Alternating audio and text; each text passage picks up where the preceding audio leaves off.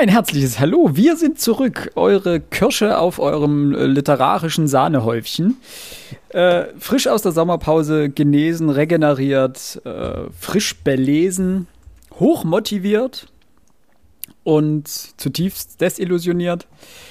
Äh, mit dabei natürlich wieder meine beiden liebsten Mitpodcaster äh, Max und Alex. Grüß dich. Grüß Gott.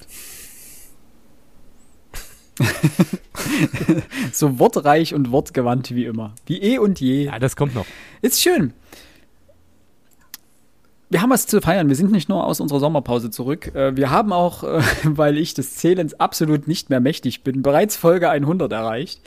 Ähm, eigentlich sollte das erst die nächste Folge sein, äh, in dem wir hoffentlich einen Gast beziehungsweise sagt, sagt man jetzt Gästin? Ich habe das jetzt häufiger gelesen. Ich, ich glaube, das, das kannst du machen. Das ist ich finde diesen Begriff fürchterlich holprig, aber wir haben auf jeden Fall beim, im nächsten, in der nächsten Episode eine, eine Gästin.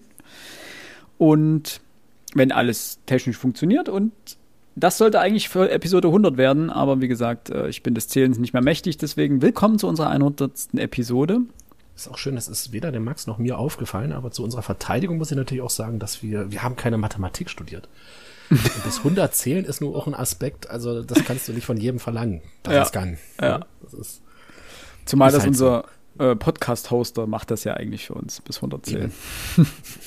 Man hätte halt einfach nur hingucken müssen. Ja, das lag bestimmt daran, dass wir die ein oder andere Folge irgendwo mal geteilt haben. Und dementsprechend, ja. Wir werden euch heute aber nicht damit langweilen, was wir jetzt in unserem vergangenen Monat gelesen haben. Das machen wir ein andermal. Äh, eventuell in einer Sonderfolge oder in unserem wir brauchen ja ein bisschen Pulver noch für unseren Adventskalender, der in diesem Jahr auch ein bisschen anders aussieht. Aber dazu zu gegebener Zeit mehr. Heute sprechen wir über ein Buch, das uns Alex äh, gewissermaßen mhm. mitgebracht hat. Und wir sind froh, endlich wieder eine Autorin auch hier äh, besprechen zu können. Das war auch der Grund, ähm, weswegen ihr zugestimmt habt, glaube ich. War das so? Ähm, ich glaube, wir hatten mal gesagt, wir bräuchten so mal der ein oder andere Autorin mehr bei uns drin. Und ähm, es ist übrigens auch kein, kein, kein Roman. Ne? Ähm, ich weiß nicht, haben wir überhaupt jemals schon mal über ein, ein Sachbuch, ich glaube, was, was wir heute lesen, müssen wir als in Anführungszeichen setzen. Waren wir schon mal über ein Sachbuch gesprochen? Äh, ja, die Footballbücher waren ja quasi Sachbücher. War ich, war, ich, war ich ja nicht dabei. Und ansonsten bin ich gerade. Na, der Witcher ist ja letztendlich auch ein Sachbuch. Quasi. Ist ja eine. Ich würde indes aber nicht von einem Sachbuch direkt sprechen. Es ist eher so ein Journalist, eine journalistische Reportage. Das, das, deswegen in Anführungszeichen ja. setzen. Das, das meinte ich damit genau. Das ist. Und vor allem, es ist, es ist was Altes. Also es ja. ist jetzt kein, kein Buch, was äh, aus der Jetztzeit stammt, sondern original erschienen 1887. Wir hatten schon mal Literatur äh, in unserer Rassismusfolge. Ähm, das war Folge 50, da stimmte die Stimmt. Zählung scheinbar noch. Äh, gebrandmarkt, Literatur zum Thema Rassismus. Da hatten wir schon mal über Sachbücher gesprochen. Stimmt. Und wir haben natürlich auch das ein oder andere Mal äh, Sachbücher erwähnt. Aber in so einer klassischen Buchbesprechung haben wir das tatsächlich, abgesehen von den Footballbüchern, noch nicht getan. Mhm. Wird's Zeit? Und wir hatten letzt. Ja.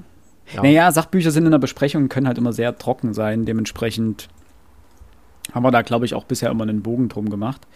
Ähm, und was das Thema Autorinnen angeht, äh, letztes Jahr waren wir, hatten wir ja mehr Autorinnen als Autoren besprochen. Und dieses Jahr haben wir uns, glaube ich, äh, überhaupt keine Gedanken gemacht über den, den oder die Verfasser des, der Bücher und haben einfach die Bücher frei Schnauze gewählt. Und es waren halt großteils Männer. Das ist ja, gut. Äh, Alex. Ja. Dann äh, stell doch mal vor, was du uns äh, aufgenötigt hast.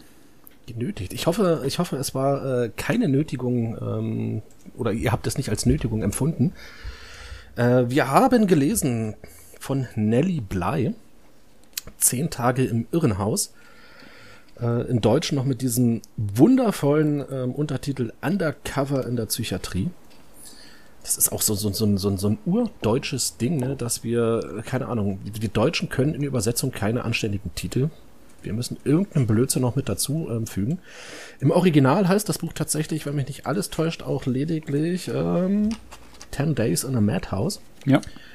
Erschienen äh, zuerst in der Zeitung New York World am 9. und 16. Oktober 1887 und die Übersetzung Zehn Tage im Irrenhaus, Undercover in der Psychiatrie, erschienen im Aviva Verlag und zwar im Jahr, jetzt habe ich doch gleich das Jahr vergessen, ich bilde mir ein, 2011 ist die erste wirkliche deutsche Übersetzung dieses Textes von Nelly Bly. 2011. Korrekt. Genau, erste Auflage. Und in der New York World ist es doch in vier Teilen oder sowas erschienen, oder? In zwei Teilen. In zwei Teilen. Am, am 9. und am 16. Oktober. Was mhm. ich ganz interessant finde, weil das Buch ist ja jetzt nicht, ja, es ist nicht groß. Also der Text selber, glaube ich, umfasst knapp 140 Seiten. Ja. Ähm, also so ein Text in zwei ähm, Zeiten, Zeitungen, also in zwei Ausgaben veröffentlicht. Jeweils 70 Seiten Buch in eine Zeitung gepresst. Das waren damals noch ein bisschen andere Artikel, ne? Das ist nicht unbedingt mhm. vergleichbar mit diesen ja, intensiven Bildartikeln von heute. Ähm, aber selbst Zeitungen wie die FAZ oder sowas oder auch die Zeit, die haben da bedeutend kürzere Artikel als das, was man anscheinend früher geschrieben hat. Die Breite des Journalismus war natürlich auch etwas geringer als heute. Klar. Dementsprechend klar, hatte man für die einzelnen stimmt, Artikel ja auch mehr Platz zur Verfügung. Ähm, Vollkommen richtig. So, ja. wie hat es euch gefallen? So grundlegend. Ich würde gerne mal als letztes antworten wollen. Jetzt bin ich nämlich dann gespannt, muss, was dann muss Max. Okay. Ah, du bist hier wieder. Dann mache ich den, den Einstieg. Also, ich finde es sehr kurzweilig zu lesen. Also es war wirklich quasi fast in einem Rutsch, war das entspannt zu lesen. Wenngleich ich das entspannt wieder zurücknehmen muss, denn inhaltlich ist es natürlich erschreckend. Ähm, ich mochte ihren Stil, der kurzweilig, wie schon be be beschrieben ist, aber auch ähm, eindringlich genug und schön beschreibend, um sich die Szenerie gut vorstellen zu können. Ich fand den Mut, das, das muss man ja auch immer noch hinzufügen, äh, von ihr krass, sozusagen, okay, ich versuche unbedingt dorthin zu gelangen, denn ich weiß nicht warum, aber meine Angst war immer, okay, ich komme da nie wieder raus. So, auch wenn sie dann wieder frei, also freigekommen, muss man ja tatsächlich so sagen. Und äh, als allerletztes muss ich noch sagen, ähm, ich fand es schön, dass sie viel geschildert hat, aber dann auch eben auch geurteilt hat, was sie, wie, wie, wie, wie grässlich und schlimm sie das fand. Und ich hatte das Gefühl, dass dieses Buch Vorbild für viele Filme und ähm, spätere Texte ist, die danach quasi auf ihren, auf ihrem Schaffen aufbauten und die, die, ah, ich sag mal, Raffinesse oder das Interesse für Irrenhäuser oder psychiatrische Einrichtungen, das ist natürlich dann groß gewesen, hoffe ich. Und ich hatte jetzt auch so das Gefühl, aber jetzt ist schon ist krass, also ein bisschen kitzelt es, wenngleich die Tragik natürlich überwiegt. Ähm, aber das findet man irgendwie spannend und dementsprechend muss ich sagen, also für, ich, ich glaube, 144 Seiten sind es in dem Buch, äh, bis das Nachwort kommt. Die sind wirklich absolut gewonnene Lebenszeit. Das hat, äh, wenn gleich das Thema es nicht vermuten lässt, viel Spaß gemacht. Mhm. Philipp. Ich hatte am Anfang überhaupt gar keine Lust auf das Buch, weil okay. letztendlich wurden meine Erwartungen bestätigt. Denn es sind genau diese unangenehmen Momente, die man in, in einer so, ein, so einer Unter, äh, Undercover-Operation ähm, im Irrenhaus äh, erwartet. Genau die Misshandlung, teilweise bis hin zu Folter, eben, die man erwartet. Weil es wäre wär nicht so ein, so ein Bericht geworden, wenn sie hingegangen wäre und festgestellt hätte, da ist alles super, es sind eine Person pro Zimmer und überall steht ein Blumenwäschen und die werden lieblich umsorgt, dann wäre das wahrscheinlich kein so großer Aufschrei, beziehungsweise kein so ein Erfolg gewesen, der, dieser Reportage. Von daher hatte ich echt wenig Lust darauf, weil ich mag es immer nicht, also wenn ich bestätigt wäre in den schlechten Vorahnungen, die ich dann habe bei sowas. Deswegen gucke ich auch ungern solche Filme wie The Green Mile oder so. Weil du genau weißt, das, das wird denen ganz schön elend gehen am Ende. Und nichtsdestotrotz, ähm, ihren Mut, das, was Max gerade schon meinte, also Hut ab. Sie wollte ja ursprünglich eigentlich auf einem Ozeandampfer dritter Klasse von Europa nach Amerika fahren, um über das Schicksal von mittellosen Einwanderern zu berichten. Also auch das ist schon so eine, so eine Sache, die man sich erstmal trauen muss, aber dann freiwillig sich in eine psychiatrische Anstalt ein, einweisen zu lassen, nur mit der Hoffnung, dass der Redakteur oder irgendeiner sie dann am Ende wieder dort auch rausboxt und dass du die Zeit bis dahin, bis er dich rausboxt, auch gut überstehst. Und dass es dort Anlass zur Sorge gab, da kommen wir dann nochmal bestimmt drauf. Denn es gibt ja so die ein oder andere Stelle, wo sie wirklich davon berichtet, dass sie sich eher zusammengerissen hat und nicht äh, sich hat in eine bestimmte, in einen bestimmten Teil der Anstalt äh, verlegen hat lassen, weil sie Angst um ihr, ihr Leben oder beziehungsweise ihre Gesundheit hatte. Und von daher, sie ist keine, man merkt, sie ist keine äh, gute Schriftstellerin. Mhm. Sie ist Journalistin, das ist ihr Stil. Aber dieser journalistische Stil ist, wie Max gesagt hat, sehr angenehm zu lesen. Also es hat, es hat wirklich diesen, diesen relativ prägnanten, kurzen, mitteilhaften Charakter von, von einem Zeitungsartikel eben in Langform, wie sie hier berichtet. Und das, das muss man wissen, wenn man das Buch liest. Ähm, denn das kann ich mir durchaus vorstellen, das kann stören. Es ist halt eben nicht romanhaft aufgearbeitet. Aber ansonsten wirklich sehr entspannt zu lesen. Und ich muss die, Auf, äh, die, die Ausgabe sehr loben. Der Anhang ist unglaublich äh, großartig. Ja. Es gibt eine Biografie noch von Nelly Bly. Ähm, es gibt noch eine Einordnung ähm, vom Journalismus in dieser Zeit. Und es gibt noch eine Einordnung von Irrenanstalten in dieser der Zeit. Der Geschichte der Psychiatrie. Der Ge Geschichte der Psychiatrie, genau. Und das hilft einem, diesen ganzen Kontext besser zu verstehen. Ähm, wir werden jetzt in unserer Buchbesprechung auch ein ähm, paar Sachen aus ihrer Biografie vorziehen, äh, damit ihr schon mal ein bisschen einen Überblick habt, ähm, das besser einordnen zu können. Aber unterm Strich gebe ich Max vollkommen recht. Es war auf jeden Fall gewonnene Lebenszeit oder beziehungsweise sinnvoll eingesetzte Lebenszeit, äh, dieses Buch zu lesen. Okay. Also ähm, war jetzt nicht so, äh, weil du sagtest, du hattest keine Lust gehabt auf das Buch. Also ist jetzt okay. Ja, ich, ich ganz ehrlich, ich mag dieses, wenn ich weiß, ähm, in diesem Buch wird es um Elend gehen, um menschliches Elend. Dann ist mir, also mir ist bewusst, dass es dieses Elend auch in dieser Zeit in, äh, in psychiatrischen Einrichtungen, dass es das gab und auch wie schlimm das war. Aber das dann wieder und wieder bestätigt zu bekommen und noch detailliert ausgeführt bek äh, zu be äh, bekommen, was nun dort alles im Argen liegt, das lese ich einfach echt nicht gern. Also ich gucke mir auch keine Dokumentation über Straßenslums in Indien an. Das ist einfach. Jetzt kann man sagen, okay, man verschließt die Augen davor. Ähm, allerdings bin ich mir bewusst, dass es sowas gibt und das, äh, aber ich möchte das nicht dann immer und immer wieder nochmal im en Detail äh, vorgeführt wissen. Und dementsprechend war meine Lust auf dieses Buch erstmal nicht sehr groß umso mehr hat mich dann ihr Schreibstil erfreut und äh, allgemein ihr Charakter. Also ich fand sie unglaublich sympathisch. Aber da kommen wir dann später nochmal drauf. Okay. Ähm, ja, ich war so ein bisschen erschrocken, als Max sagte, dass ich das Buch ganz entspannt durchlesen liest. Äh, durchlesen ließ. Ähm, Philipp hatte das jetzt am Ende jetzt auch nochmal gesagt. Ähm, ich muss zugeben, ich habe selten ein Buch in der Hand gehabt, was so wenig Spaß gemacht hat, es zu lesen. Eben genau aus den Gründen, die ihr genannt habt, ähm, zu lesen und zu wissen, okay, ähm, zu, zu sehen, was ein Mensch in der Lage ist, einem anderen Menschen anzutun. Und es ist eben nicht einfach nur Folter, es ist physische, es ist psychische Gewalt in, in, in einem Ausmaß, das, was wirklich überhaupt keinen Spaß gemacht hat, äh, das zu lesen. Ich hatte das Buch ich habe das Buch schon seit ein paar Jahren bei mir im Schrank drinne stehen und ich bilde mir ein, irgendwann mal im Spiegel, vielleicht damals, keine Ahnung, ähm, Rezension drüber gelesen zu haben und mir hat das Buch, ich fand das sehr, sehr interessant, habe mir das Buch deswegen auch geholt. Und es ist jetzt das erste Mal, dass ich es wirklich mal komplett an einem Stück durchgelesen habe. Ich habe es mehrfach schon in der Hand gehabt, ich habe ähm, mehrfach angefangen zu lesen, ich habe mehrfach in der Mitte gelesen, mehrfach am Ende gelesen, aber es ist das erste Mal, dass ich es komplett durchgelesen habe. Und einer der Gründe, warum ich es damals ähm, eben auch geholt habe, auch das habt ihr ja schon angesprochen, diese, diese Angst, in eine Psychiatrie zu gehen und dort nicht mehr rauszukommen. Ne? Diese Angst, je mehr du normal tust, umso mehr sind die Leute dort davon überzeugt, dass du ähm, krank bist.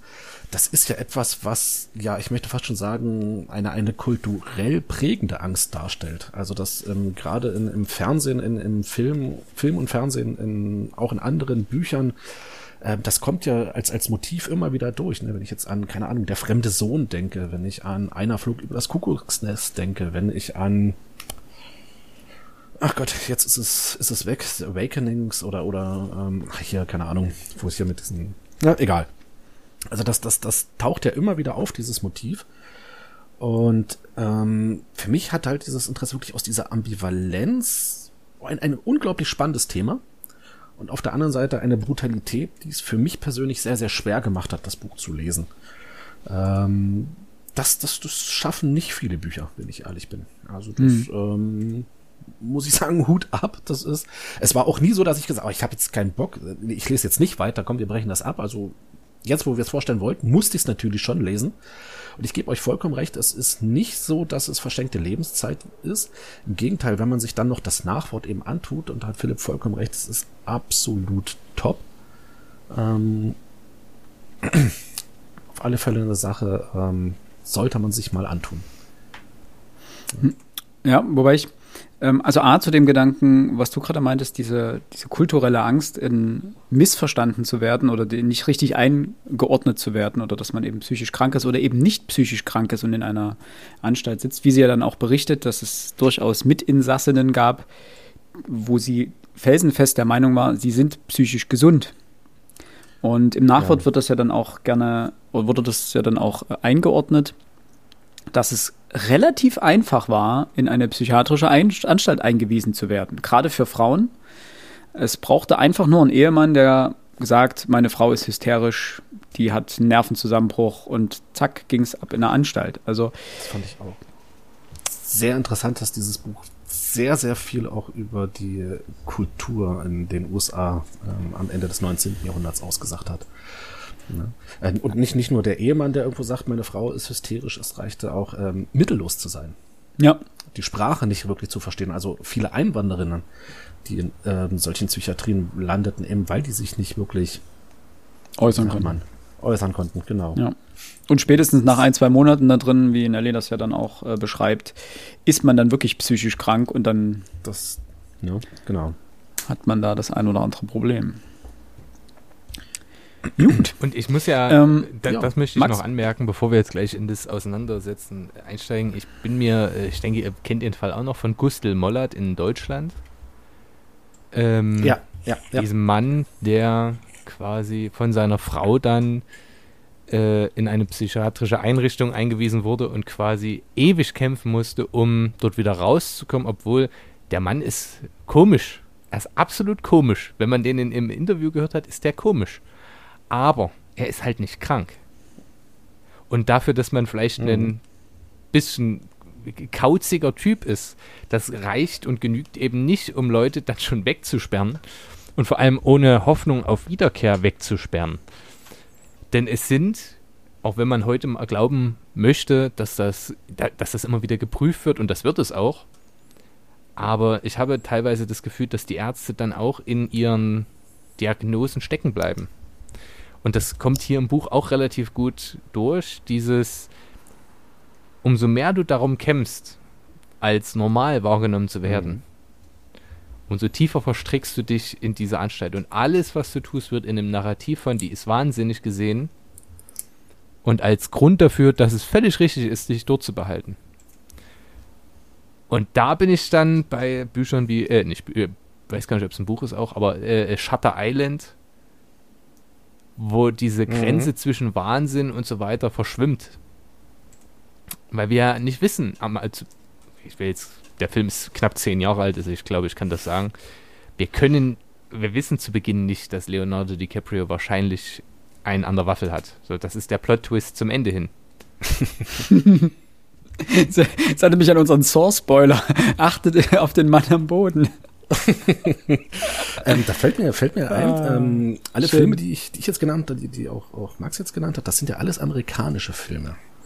Ähm, das wundert mich nicht, dass dieses Narrativ von äh, unschuldig in der Psychiatrie zu gelangen ähm, wahrscheinlich gerade in den USA so weit verbreitet ist, wenn, wie Nelly Bly es ja zeigt, äh, es unglaublich leicht war, in diese Mühle zu gelangen.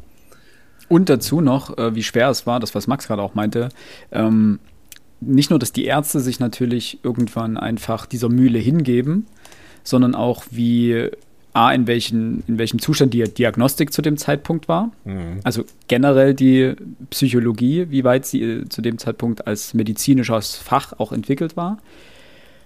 Und dann strafverschärfend noch, wie gut das Personal ausgebildet war. Steht ja dann auch im Anhang, also gut, dass nicht, in Anführungszeichen. Dass nicht mal 20 Prozent, äh, nein, dass 20 Prozent der in Anführungsstrichen Ärzte noch nicht mal eine medizinische Vorlesung besucht hatten. Ähm, das, also ne, 20 Prozent haben noch keine besucht. Das heißt nicht, dass die 80 Prozent, die 80 restlichen Prozent top ausgebildete Ärzte waren, sondern die haben vielleicht mal irgendwo an irgendwas rumgedoktert oder sowas. Und dann kommt ja auch noch dazu, was äh, auch genannt wird, dass das sonstige Personal, also die Krankenschwestern und Pfleger, häufig aus ähm, Gefängnissen rekrutiert wurden. Mhm. Ja, herzlichen Glückwunsch. Ich Super, meine, ne? ähm, so ist es halt. Lässt den Wolf aufs Schaf aufpassen. Sehr, sehr schöne Metapher. Gut, Gut, ähm, zum Thema Spoiler. Äh, das Buch kann man nicht wirklich spoilern. Nelly Bly, haben wir schon alles genannt, was genau, passiert. Nelly Bly geht in Irrenhaus für zehn Tage als Journalistin und möchte letztendlich einfach nur. Sie geht sehr unvoreingenommen da rein. Sie hat natürlich ein bisschen was gehört, aber gerade am Anfang des Buches äh, denkt sie sich zum Teil natürlich auch, dass sich einige Dinge gar nicht bewahrheiten, dass manche Dinge übertrieben dargestellt sind, äh, beziehungsweise Sie macht sich über das Ausmaß der Zustände gar kein so schlimmes Bild. Äh, sie möchte eigentlich nur darüber berichten. Und sie sagt ja am Anfang auch, dass sie davon, dass es okay wäre, wenn sie hingehen würde und wieder zurückkommen würde nach zehn Tagen und sagen würde, es ist alles tippitoppi. Hofft sie auch jetzt ein bisschen. Ähm, dementsprechend lässt sie sich zehn Tage lang in ein Irrenhaus einweisen. Und muss das natürlich alleine schaffen. Also das ist sozusagen ihre Aufgabe auch äh, vom Redakteur gestellt, dass sie sich selber überlegen muss, wie sie da reinkommt. Also es ist nicht so, dass man, dass dort mit irgendeinem mit einem Klinikleiter gesprochen wird und dass sie dann eingeschleust wird, sondern sie versucht es wirklich selbstständig. Kommen wir gleich dazu. Ähm, und sie beobachtet und schreibt das auf. Das ist letztendlich dieser gesamte Bericht. Dementsprechend, wir werden natürlich über alles reden. Und dementsprechend verzichten wir hier, glaube ich, auch auf eine Spoilerwarnung im klassischen Sinne. Denn das Buch lohnt sich definitiv zu lesen. So viel kann man, glaube ich, vorweg sagen. Egal, ob wir jetzt darüber gesprochen haben oder nicht. Oder egal, ob man weiß, was da drin passiert oder nicht. Wir haben jetzt in der Vorbesprechung überlegt, ähm, das Buch kann man grob in zwei Teile gliedern. Nämlich einmal den Abschnitt, in dem sie ähm, versucht, nach Blackwell Island zu kommen. Und dann der Abschnitt, wo sie auf Blackwell Island ist, in der ähm, Irrenanstalt. Ähm, Spoiler, sie schafft es. Und in diesen zwei. und in diesen beiden Teilen werden wir dieses Buch auch besprechen. Und ansonsten werden wir das nicht wie sonst häufig tun, dass wir das kapitelweise durchgehen, weil das lohnt sich hier in dem Fall nicht, weil es gibt auch einige Wiederholungen drin. Sie beschreibt ja diesen wiederkehrenden Tagesablauf. Und dementsprechend gehen wir das querbeet durch und suchen nur die für uns relevanten Stellen raus und sprechen da ein bisschen drüber. Sprechen wir zuallererst mal kurz über die, die Autorin, Nellie Bly. Das muss ich mal kurz vorstellen. Äh, Nellie Bly war gar nicht ihr richtiger Name. Ähm, sie hieß bürgerlich Elizabeth Jane jetzt Cochrane oder Cochrane, je nachdem, ob sie ihren Namen am Ende mit E oder ohne E geschrieben hat. Geboren am 5. Mai 1864 der Vater durchaus wohlhabend. Ähm, dummerweise war die Mutter von Nelly ähm, nicht die erste Ehefrau des Vaters, sondern sie hatte, sie war nämlich die 13. Tochter insgesamt.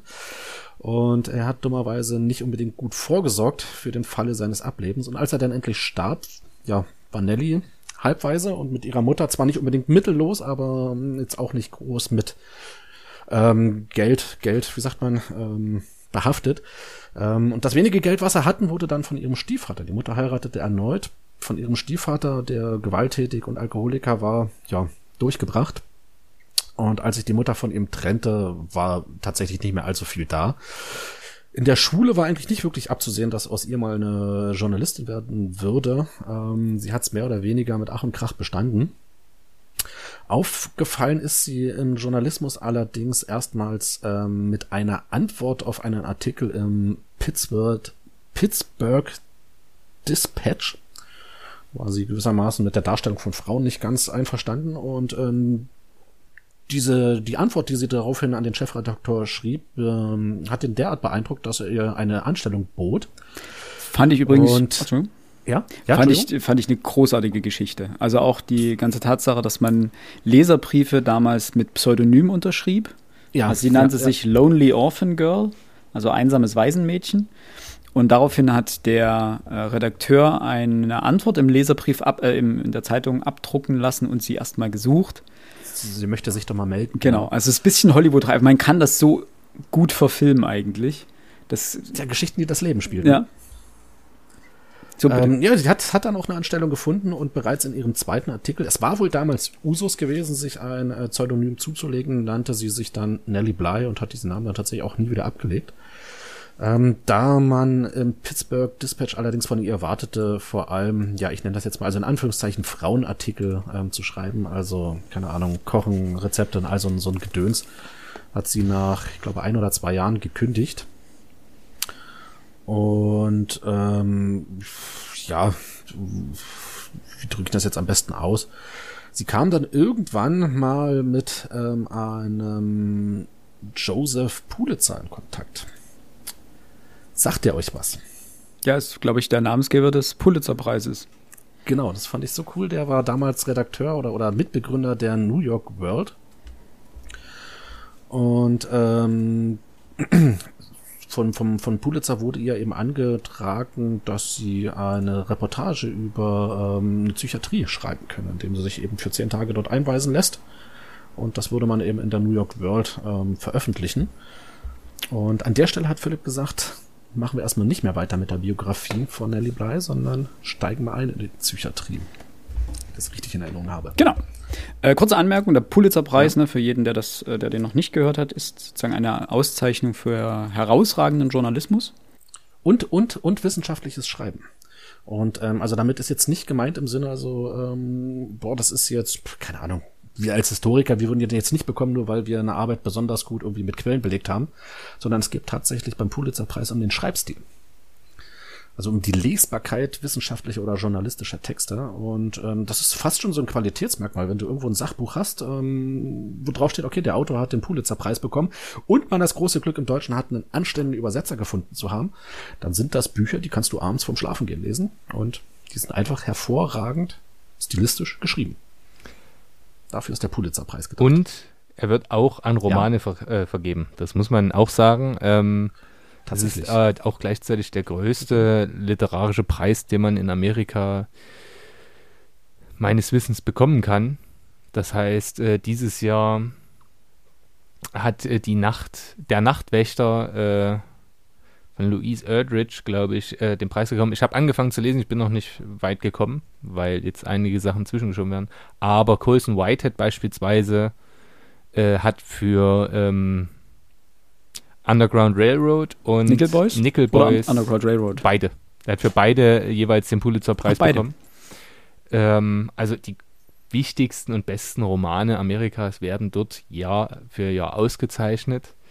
Ist ungefähr vergleichbar wie der deutsche Büchnerpreis oder der britische Booker-Preis oder der Prix Grandcourt oder wie er heißt in äh, Frankreich.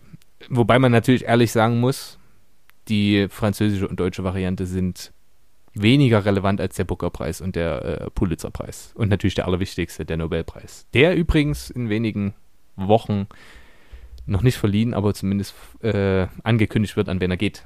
Oder an, ja, welche Frau ihn womöglich dieses Jahr bekommen wird.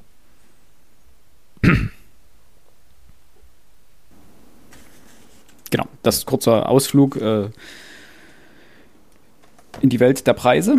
Ähm, wie ich vorhin schon erwähnt hatte, wollte Nelly Bly eigentlich eine Dokumentation bzw. eine Reportage schreiben über mittellose Einwanderer äh, in die USA und dementsprechend auf einem Ozeandampfer von Europa nach Amerika fahren, dritter Klasse. Ich glaube, dritte Klasse war die damals unterste Kategorie, die man wählen konnte auf einem solchen äh, Ozeandampfer. Das war Jack, Jack auf der Titanic. Ich sag nur Jack, Jack, Jack. Ähm, ja. Allerdings hat äh, Joseph Pulitzer das ähm, äh, abgelehnt, fand, äh, er stand dem Ganzen skeptisch gegenüber, hat dort die Chancen nicht gut gesehen, dass das äh, seine Leserschaft interessiert und hat ihr dann angeboten oder sie gefragt, ob sie denn nicht äh, undercover in eine Psychi psychiatrische Anstalt äh, gehen möchte, nämlich genau auf Blackwell Island. Und das hat sie, wie wir später auch noch in ihrem Leben erfahren werden, als sehr risikofreudige junge Dame äh, eigentlich mhm. sofort angenommen. Und daraufhin entließ er sie mit der, wie wir auch vor, oder wie ich vorhin auch schon angemerkt hatte, äh, der Aufgabe, sich zu überlegen, wie kommt sie da rein. Und wie sie es dann schafft, ist, finde ich, ein großartiges gesellschaftliches Porträt Amerikas zu dieser Zeit. Ja, ja. Denn im Grunde genommen macht sie nichts anderes, als dass sie in ein äh, Armenhaus für Frauen oder Arbeiterinnenhaus geht, also für Frauen, die arbeiten, aber ähm, nicht genug Geld haben, um sich eine eigene Bleibe zu suchen und die quasi Tag für Tag äh, bezahlen äh, dafür, dass sie dort unterkommen können und eine warme Speise bekommen, wenn sie eben dafür auch noch bezahlen. Aber die Preise sind tatsächlich äh, mit unseren heute nicht mehr zu vergleichen. Ich glaube, 50, 50 Cent kostet eine Übernachtung. Ähm, ich weiß aber auch nicht, wie, wie in welchem Maßstab die Löhne zu der Zeit standen. Also quasi für Tagelöhnerinnen. Und ihre Idee ist grundsätzlich, äh, dass sie sich so befremdlich dort verhält, dass sie irgendwie in die Richtung dieser Irrenanstalt kommt oder psychiatrischen Einrichtung. Aber nein, ich finde tatsächlich, wir können hier den Begriff Irrenanstalt wählen, weil es hat mit einer medizinischen Seite, es ist eine Verwahranstalt. Denn dort medizinisch passiert dort ja nichts. Ich glaube, da, da muss ich diesmal nicht äh, den vielleicht angemesseneren Begriff verwenden. Medizinisch geschieht eben nichts. Sie kommt äh, dorthin und macht ja, stellt ganz komische Sachen, sagt, sie weiß nicht, woher sie kommt, sucht die ganze Zeit nach ihren Koffern oder erzählt davon, dass sie von ihren Koffern sucht, bleibt die ganze Nacht wach, alle haben Angst vor ihr. Auch das finde ich wieder mal von den Konventionen her oder ja, die, die gesellschaftlich oder die Norm, die es da gibt in dieser Zeit, sie macht jetzt nichts, wo ich sagen würde, okay, es ist, es rechtfertigt ein Einweisen. Also wenn ich für dieses Verhalten heutzutage sagen würde, okay, jemand muss dafür in eine geschlossene Einrichtung, dann kannst du nicht mehr Straßenbahn in einer Großstadt fahren. Es ist unmöglich. Ja. Weil, also mit was wir uns heute rumschlagen, Leute, die besoffen irgendjemanden vollbrüllen, das würde ich als wahnsinnig beschreiben, aber andersrum, der, die Person, die sich einfach mit Kopfhörern zu ihm umdreht, ihn kurz mit toten Augen anschaut und dann einfach weiter aus dem Fenster oder auf sein Handy starrt, ist ebenso krank, dass man da gar keine Reaktion mehr zeigt, weil man völlig abgestumpft ist. Äh, nur kurz, um auch unsere Zeit hier nicht völlig kritiklos dastehen zu lassen.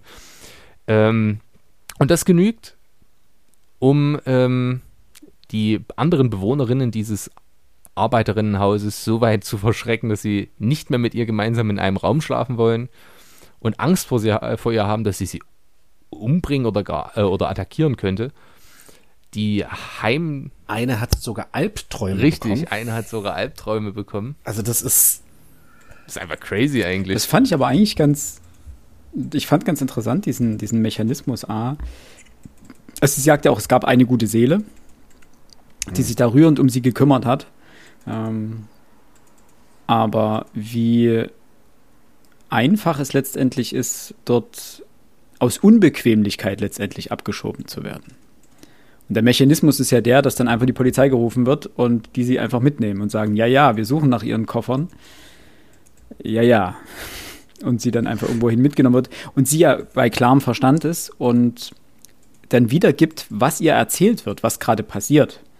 Hm. Sie kommt auf die Polizeiwache und fragt, was, was machen die ganzen anderen Menschen hier? Und ihr wird dann erzählt, ja, die suchen alle nach ihren Koffern kommen Sie doch bitte mit. Also wie sie dann auch behandelt wird.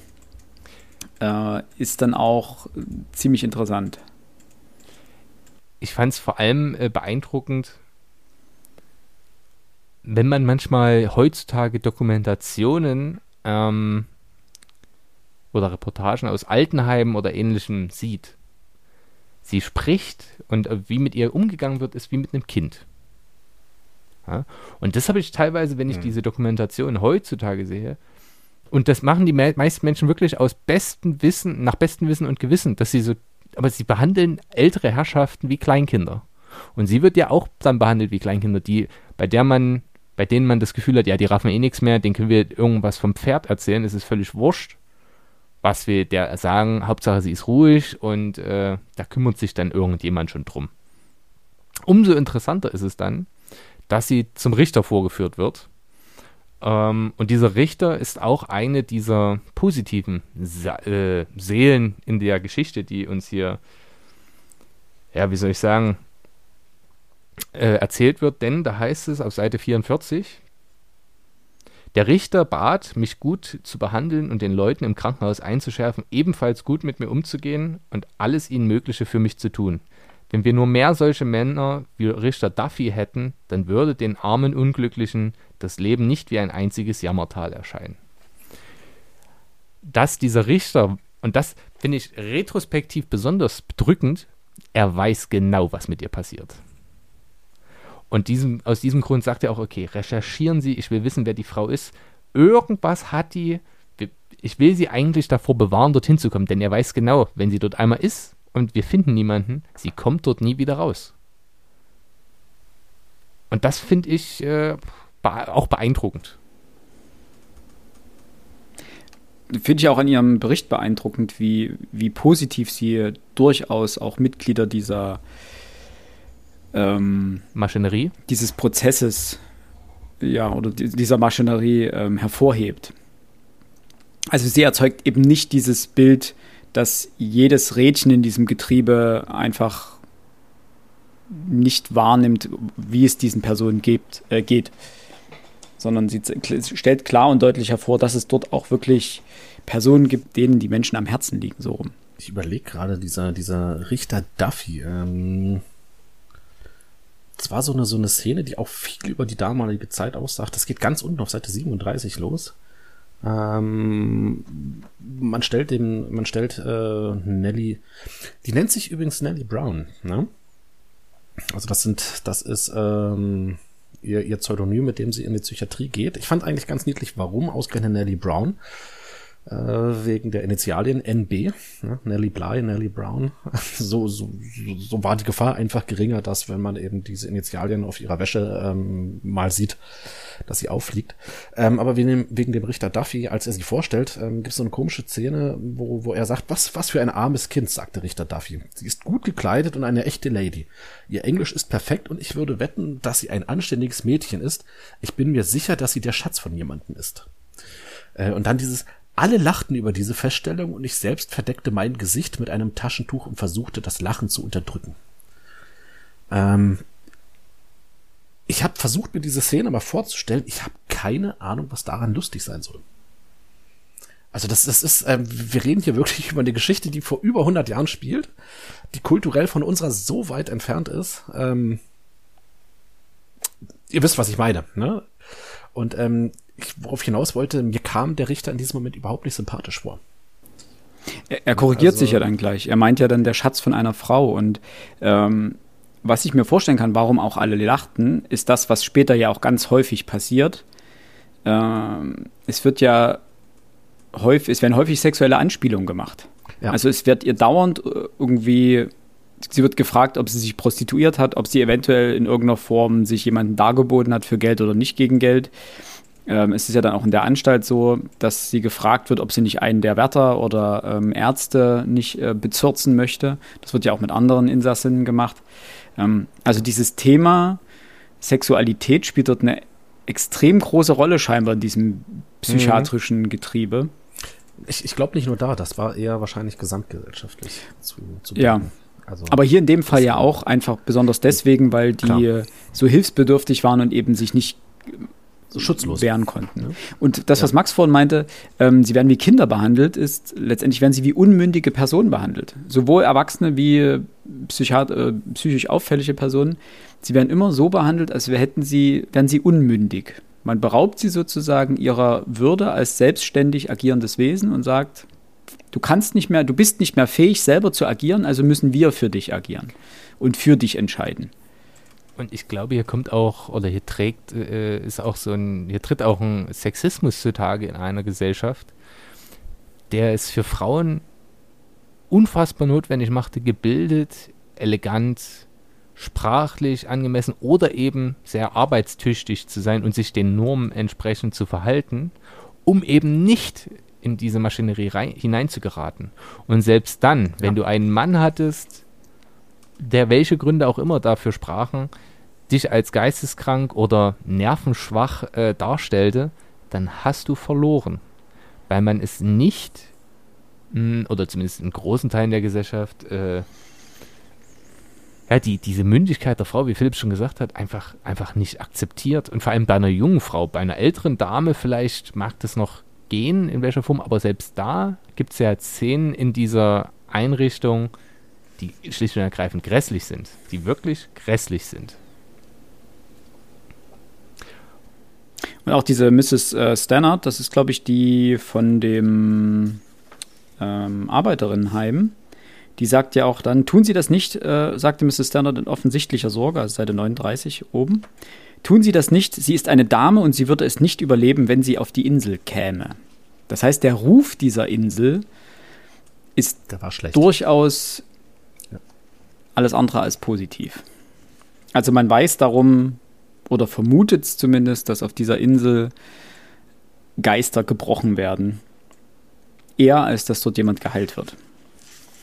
Mir scheint diese Insel, das muss auch so ein geflügeltes Wort gewesen sein, ähm, für, für, für, für diese Irrenanstalt, für die Psychiatrie. Ähm, na, diese Insel ist ja, Allein, ja. heute äh, Roosevelt Island. Also quasi wirklich mitten mhm. in New York gelesen, gelegen ich habe vorhin nur kurz recherchiert, ich habe es nicht hundertprozentig gefunden, wo diese Klinik lag und ob es die heute noch gibt. Ähm, aber das ist schon, das gehörte schon nicht mehr, mehr mit zu New York. Also damals war das noch kein Teil von New York. Zu dem damaligen Zeitpunkt, ja. Dementsprechend ist das wirklich so das, abgelegen, das ist, ähm, unerreichbar quasi, weil die müssen ja fahren ja mit einem mit einer Fähre rüber. Heute ist es mit riesigen großen Brücken verbunden.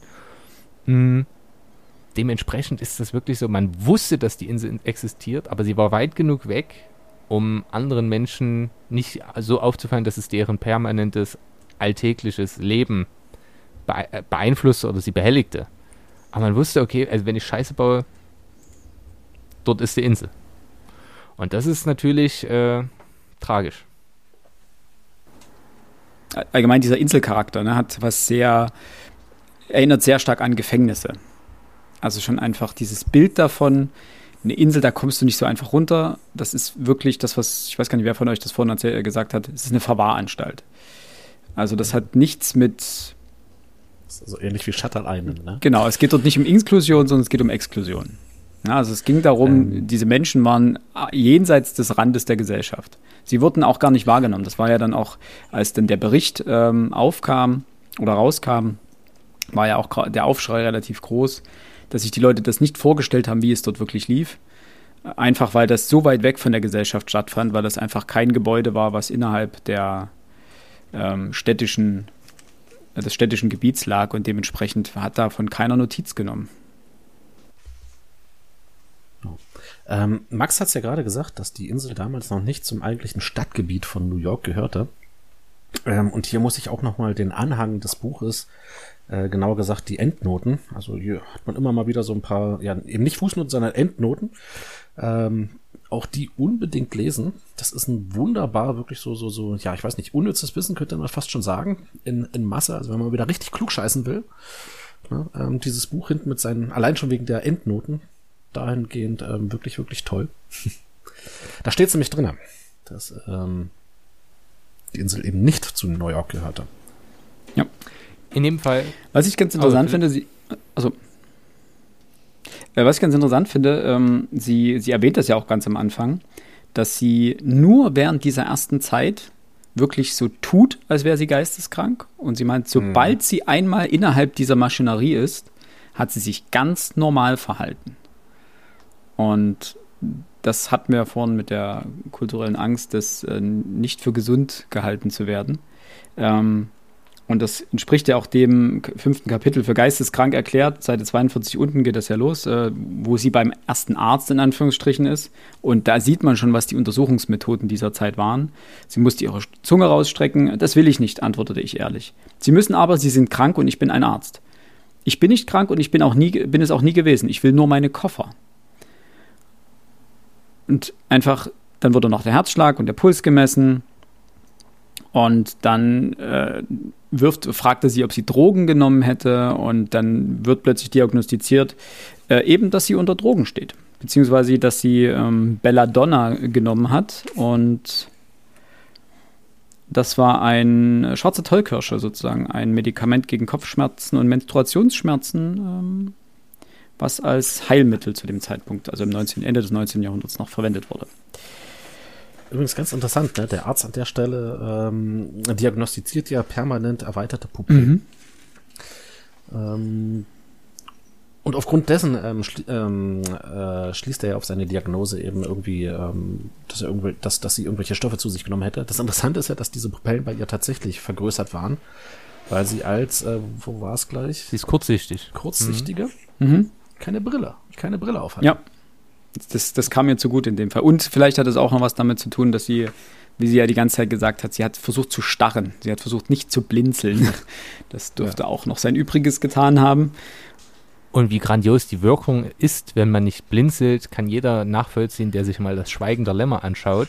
Ja. Denn Anthony Hopkins blinzelt in dem Film nicht.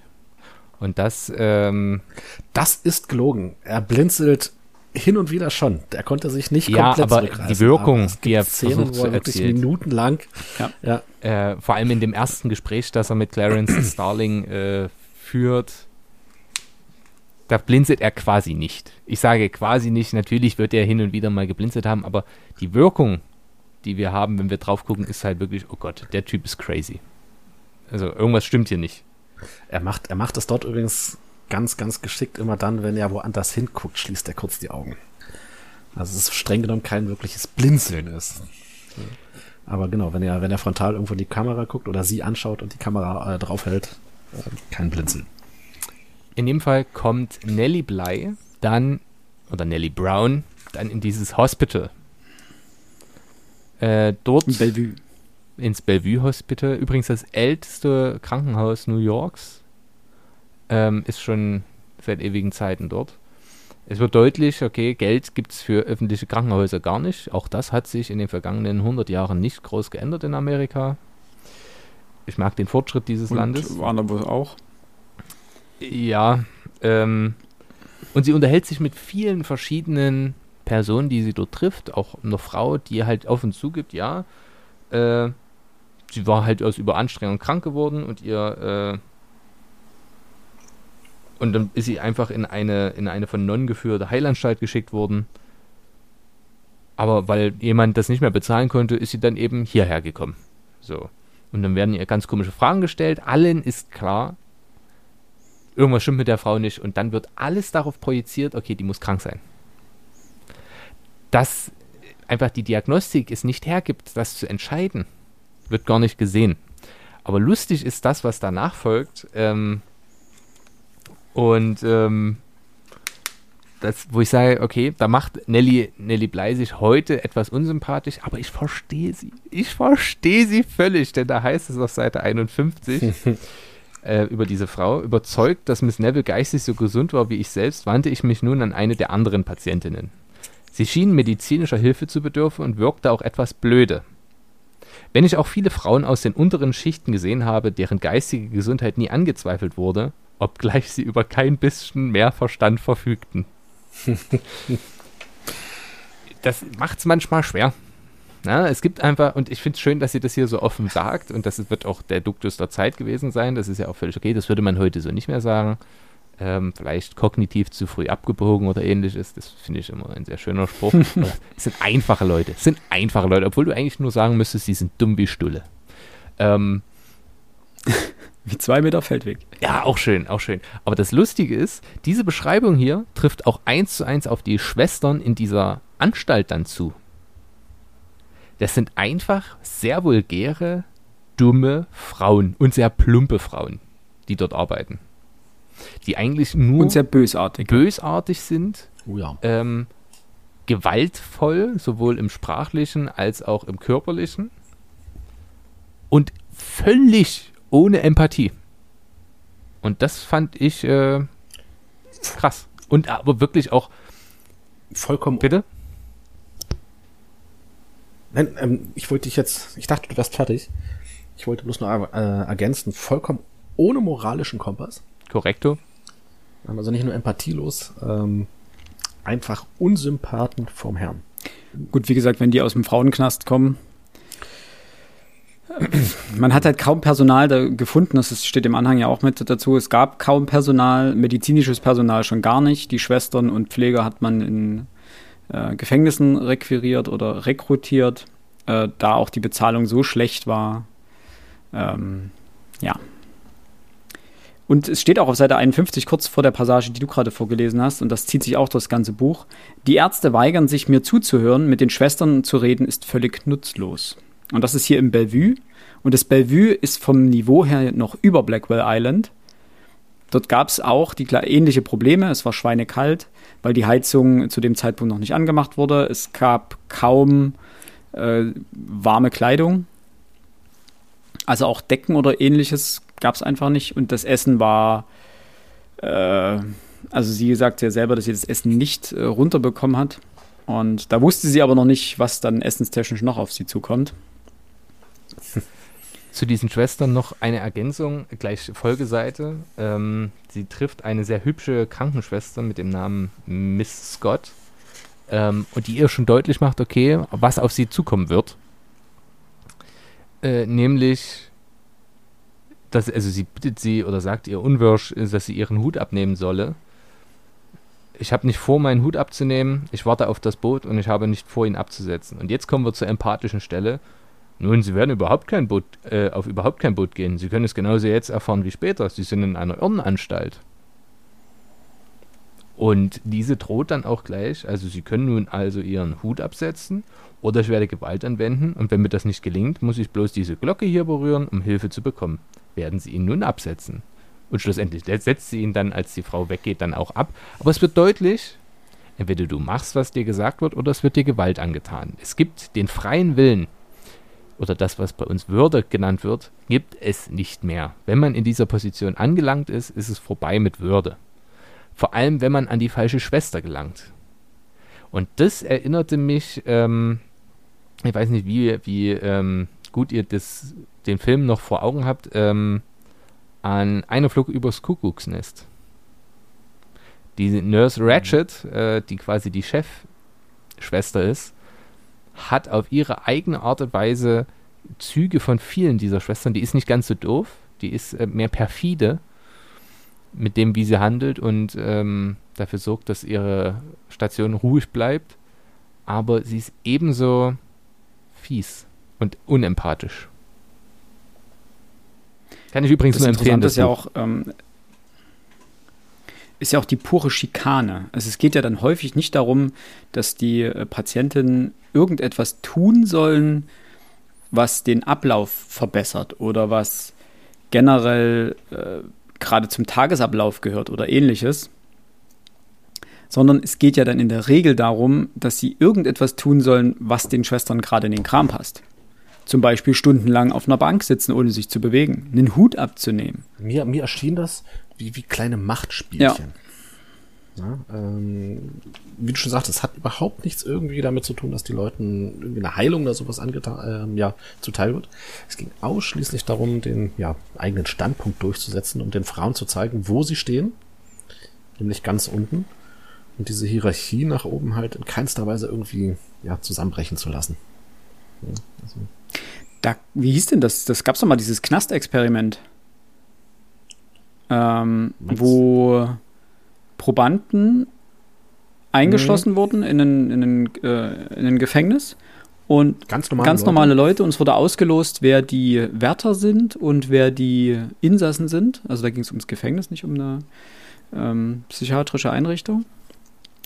Und das Experiment, ich bilde mir ein, es wurde sogar abgebrochen, ja. weil sich eben genau solche Schikanen etabliert hatten weil die Wärter irgendwann angefangen haben, obwohl es ganz, ganz, die wurden vorher befragt auch, es waren ganz stinknormale Menschen, die keinerlei Anzeichen von Gewalt gegenüber anderen ähm, erahnen ließen. Und nach einer Weile, die sollten einfach nur einen ganz normalen Gefängnisalltag durchspielen. Und nach einer Weile fingen die an, die Insassen zu misshandeln in irgendeiner Form. Psychisch wie physisch. Mhm. Und als das zu krass wurde, hat man das Experiment dann abgebrochen. Und genauer daran erinnert mich das. Also an dieses, sobald du die Möglichkeit hast, Macht auszuüben gegenüber jemandem, ja. kannst du theoretisch, und das ist das Erschreckende daran, es kann jeder sein, der das dann tut. Weil es gibt ja, gibt ja immer diese Fragen, warum, warum waren äh, KZ-Aufseher so brutal? Warum sind ähm, Justizvollzugsbeamte äh, im Strafvollzug äh, teilweise so brutal zu den Insassen? Warum quälen Wärter bzw. Schwestern oder Pfleger ihre Patienten? Wie, wie kommt sowas? Ich glaube, das äh, ist eine es muss ja irgendwie ein Automatismus anthropologische Konstante, wenn man Menschen Macht über andere Menschen gibt. Und zwar unmittelbare Macht, ohne Checks and Balances, wie man so schön sagt viele unserer Zuhörerinnen und Zuhörer werden das auch vielleicht mal von dem einen oder anderen Lehrer erfahren haben oder Lehrerin, ähm, dass da Gewalt nicht unbedingt auf körperliche Weise, das hoffe ich, ist nicht der Fall gewesen in unseren Zeiten, aber doch zumindest auf psychische Weise ausgeübt wurde, ähm, wenn nicht das gemacht wurde, was man wollte. Jetzt ist es natürlich immer ein Unterschied, ob man sagt, äh, du hast deine Hausaufgaben nicht gemacht, du schreibst dir nochmal ab. Ne? Das kann der ein oder andere schon als Gewalt verstehen oder ob man jemanden bewusst bloßstellt. Und ähm, das sind so Sachen, wo ich sage, äh, da habe ich immer die Hoffnung, dass den Beruf, den ich ausübe, viele Menschen machen, die mit ein bisschen Empathie gesegnet sind, um eben in diese Falle nicht zu tappen.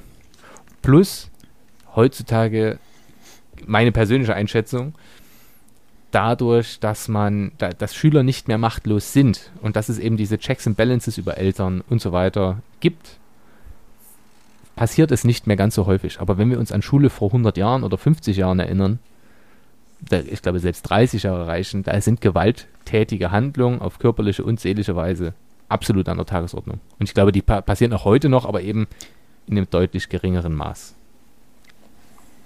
Also selbst bei uns gab es das in einem abgemilderten Maß, aber es gab halt die klassischen Tafelkontrollen. Dann entweder nach zwei, zwei Möglichkeiten, entweder ähm, hat die ganze Klasse eine Kurzkontrolle geschrieben und einer oder zwei sind hinter die Tafel gegangen und mussten mhm. dort mitschreiben. Äh, oder es wurde jede Stunde jemand vorgeholt, an Geografie war er beliebt, an die stumme Karte oder sowas und dann abgefragt, wo liegt das, das und das. Oder eben Mathe, äh, Mathe das, das gleiche, jemand musste vor und dann wurden Aufgaben gestellt und musste rechnen. Und der, der vorne war, wurde benotet. Und es gab durchaus die Momente, ähm, wo es mehrmals im Schuljahr immer wieder die gleiche Person getroffen hat. Und das war jetzt nicht das Mathe-Genie, das dann vorne stand und wo man sich positiv was hätte abschauen können, sondern das war der, wo man wusste, der wird da vorne jetzt mit Ach und Krach scheitern. Und der wurde dann zwei, dreimal hintereinander, also in darauf folgenden Stunden wieder vorgeholt und durfte nochmal. Ob da nun pädagogisches, eine pädagogische Maßnahme dahinter stand, ist nur die Frage, aber das hat für mich mehr was mit ähm, Plackerei zu tun. Sagt viel aus über den Charakter des Menschen, ne? Des Lehrers. Ich, ich hoffe ja immer Max, an oder Max. glaube an das Gute im, im Lehrer oder in der Lehrerin äh, und dass die Lehrkraft gedacht hat, naja, der kriegt jetzt einfach noch eine zweite Chance, damit er es wieder gut machen kann. Oder, ne, damit das ausgleich oder sie es ausgleichen kann. Das Problem an der Sache ist, ja. wenn jemand von Mathe keine Ahnung hat oder Rechtschreibung nicht so gut ist, dann wird er beim zweiten Mal, wenn er nicht extrem plötzlich sich geändert hat, oder ein LRS-Schüler, das wäre jetzt das klassische Beispiel, den stellst du nicht an die Tafel. Oder wenn du es machst, dann machst du das, äh, um musst du so wertschätzend sein, um das irgendwie auszugleichen, denn der weiß ja, ich bin nicht so gut darin. der ist dadurch nochmal aufgeregter und es wird ihm noch schwerer fallen. Ich persönlich habe gar kein Problem damit, Schüler vorzuholen und auch mal eine mündliche Leistungskontrolle oder ähnliches zu machen. Aber man muss eben dann dafür Sorge tragen, dass es, dass es denen so gut wie möglich geht. Ja? Äh, dass die eben nicht, weil unter Strom können wir alle schlecht arbeiten.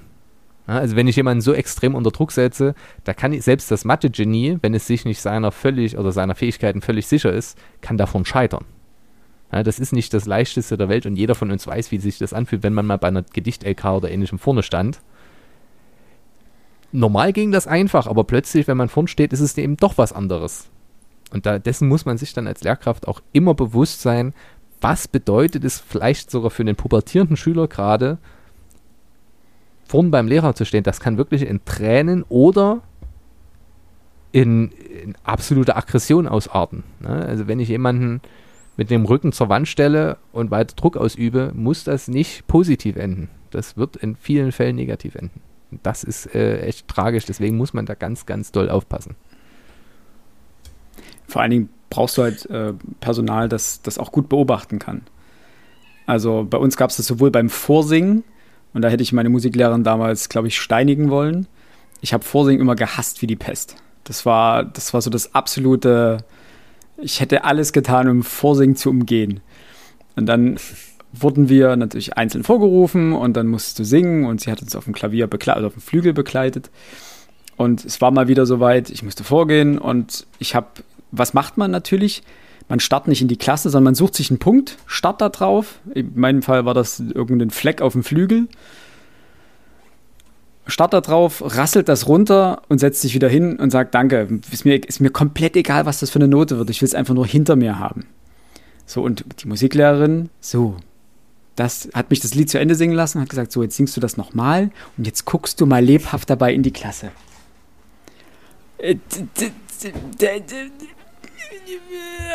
Ja, das sind einfach die Momente, wo du dann denkst, das ist jetzt nicht dein Ernst, oder? Und auch unsere, unser Geografielehrer, das war auch eine ganz beliebte Masche von ihm, stumme Karte und hat gefragt, ja, wo ist denn, keine Ahnung, der Ural? Und dann stand der jemand vor und sagt, hier. Meine, nee.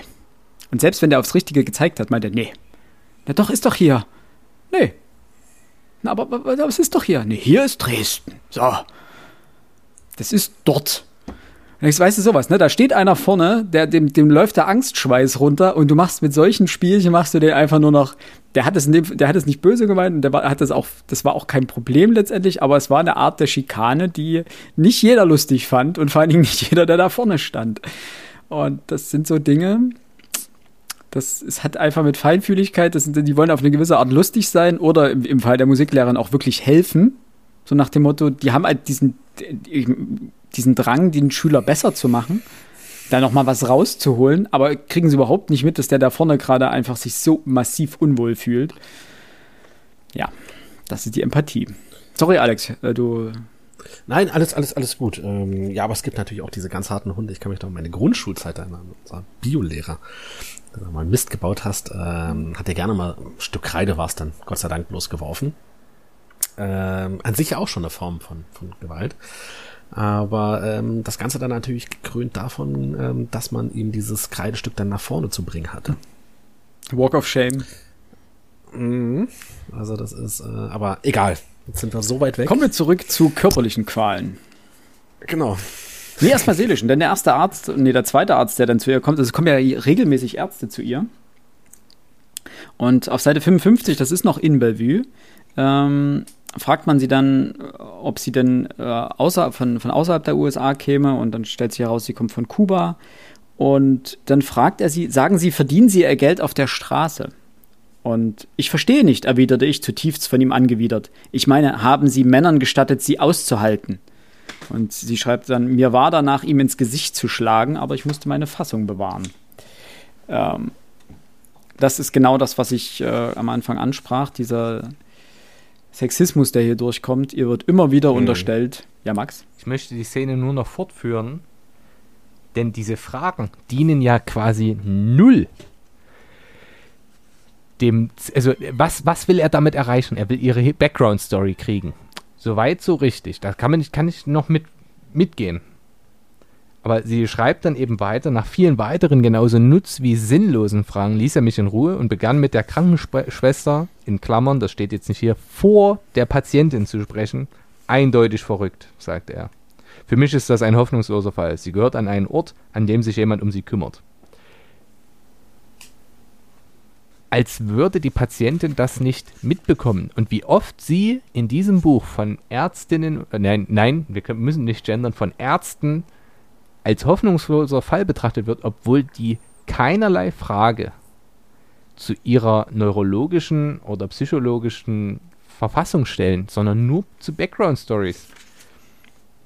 Da verstehe ich dann eben, dass sie, dass sie folgendes Urteil fällt, nämlich, und so kam ich an meinem zweiten medizinischen Experten vorbei. Danach hatte ich eine geringere Achtung vor den Fähigkeiten der Ärzte als jemals zuvor und eine umso größere vor mir selbst. Ich war mir jetzt sicher, dass kein Arzt sagen konnte, ob ein Mensch geisteskrank war oder nicht, solange der Fall nicht besonders heftig ist. Oder war. Und da kommen wir nämlich an einen Punkt, der auch heute noch sehr relevant ist, denn wir wissen ja, äh, Menschen, die in Sicherheitsverwahrung sind und im Gefängnis, müssen, nagelt mich nicht drauf fest, ich bin nicht Jesus, ähm, müssen immer wieder überprüft werden, ob sie nicht doch entlassen werden können oder zumindest resozialisierbar sind. Ich glaube, alle zwei Jahre passiert das. Und die Psychologen müssen dann feststellen, okay, ist diese Person wieder gesellschaftsfähig oder zumindest in irgendeiner Form eingliederbar. Und die Idee der Sicherheitsverwahrung ist ja, dass eben genau das nicht passiert. Das heißt also, es ist quasi unmöglich, jemals wieder aus dieser Sicherheitsverwahrung rauszukommen. Beziehungsweise, das kann auch gesellschaftlich nicht gewollt sein. Weil Menschen, die diese Bestrafung bekommen, sind davor schon durch zehn Gutachten gelaufen, gefühlt, in denen denen attestiert wurde, das sind zutiefst manipulative Menschen, die imstande sind, jeden um den Finger wickeln zu können, die krank sind und die wahrscheinlich für jeden Otto-Normalverbraucher, der die sich mit denen unterhalten würde, für den das jetzt, ne, also der jetzt auch so ein Urteil fällen müsste, wo die sagen, hä, der ist ja ganz normal. Der trotzdem nicht gesellschaftsfähig ist. Aber jetzt stellen wir uns vor, dort wäre jemand unschuldig drin. Mit diesem Vorwissen, das wir über diese Person haben. Wir könnten den trotzdem nie freilassen weil wir die manu manipulative Seite ganz schwer nur einschätzen können. Da sieht man, wie schwierig es ist, über die geistige Gesundheit von Menschen zu urteilen, bei denen es jetzt nicht, und das schreibt sie ja hier auch, völlig offenkundig ist, dass sie nicht alle Nadeln an der Tanne haben. Ja, also schwere Schizophrenie ja. oder ähm, wo man sagt, okay, die Person, das, das ist offenkundig, dass da was nicht stimmt. Aber ähm, Sadismen oder ähnliches, das ist schwer festzustellen, wenn man nicht Ergebnisse schon sieht. Und gewisse Narzissten, ähm, die mit hoher Intelligenz äh, ausgestattet sind, denen wird man es nicht anmerken, bis sie eben die ersten 10, 15, 20 Menschen umgebracht haben. Ja. Plus, ja. fällt mir gerade ein, ich, äh, vor vier, fünf Wochen, ich war im Urlaub und da habe ich morgens in der Zeitung gelesen, das war wunderschön.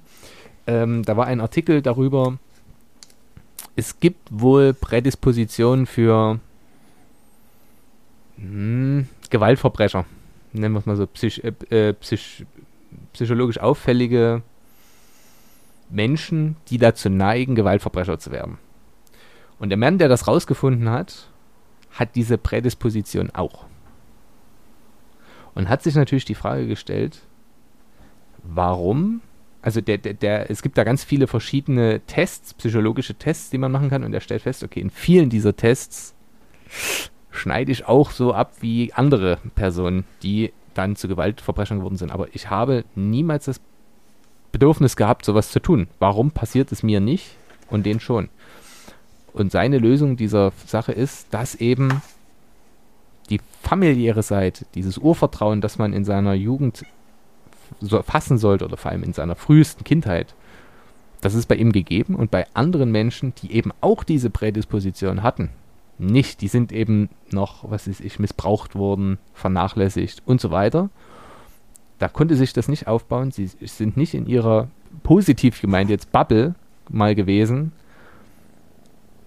Und die kommen dann eben ab vom rechten Pfad und er konnte eben Professor für Neurowissenschaften, oder ich weiß nicht mehr genau, wie es war, äh, werden und das herausfinden. Das fand ich unfassbar spannend. Das wollte ich nur noch ergänzt wissen. Hm. Man kann den Ärzten eigentlich hier nur wenig Vorwürfe machen. Ne? Also, man, also rein, rein fachlich wenig Vorwürfe machen, denn sie, sie wissen es halt tatsächlich einfach nicht besser. Aber sie bemühen sich auch nicht. Bis auf Ausnahmen. Das muss man dazu sagen. Und auf Seite 60 unten dachte ich so ein bisschen hier, hier haut es aber ganz schön auf den Schlamm. Also sie schreibt, die Glocke des Krankenwagens, der neue Unglückliche ins Krankenhaus brachte, klang wie das Grabgeläut der Freiheit und des Lebens. Da dachte ich mir, hui, hier haut es aber ganz schön auf den Putz. Aber sie trifft es eigentlich vollkommen auf den Kopf. Also sie trifft den Nagel einfach auf den Kopf. Es ist wirklich, hm. die Freiheit ist, ist aus. Und zwar in jeglicher Hinsicht. Nicht nur körperliche, als auch geistige. Ähm, um ein bisschen voranzuschreiten, äh, mal abgesehen davon, dass das Essen schlecht ist und dass äh, dann auch hin und wieder darüber gelacht wird, also wenn sie sich bei den Ärzten darüber beschwert, dass das Essen schlecht ist, weil die es genau wissen, äh, kommt sie dann relativ flott nach Blackwell Island. Und dort, oder habt ihr noch was davor? Ich hätte nur noch nee. Ergänzt, das ähm, dass der Fahrer, der sie dorthin bringt, wohl eine unfassbare Alkoholfahne hatte, um nochmal nachzuzeichnen, was das für Menschen sind, die eben in diesem ganz, in dieser Maschinerie arbeiten. Ne? Alkoholiker. Schwerst. Stimmt. Schön.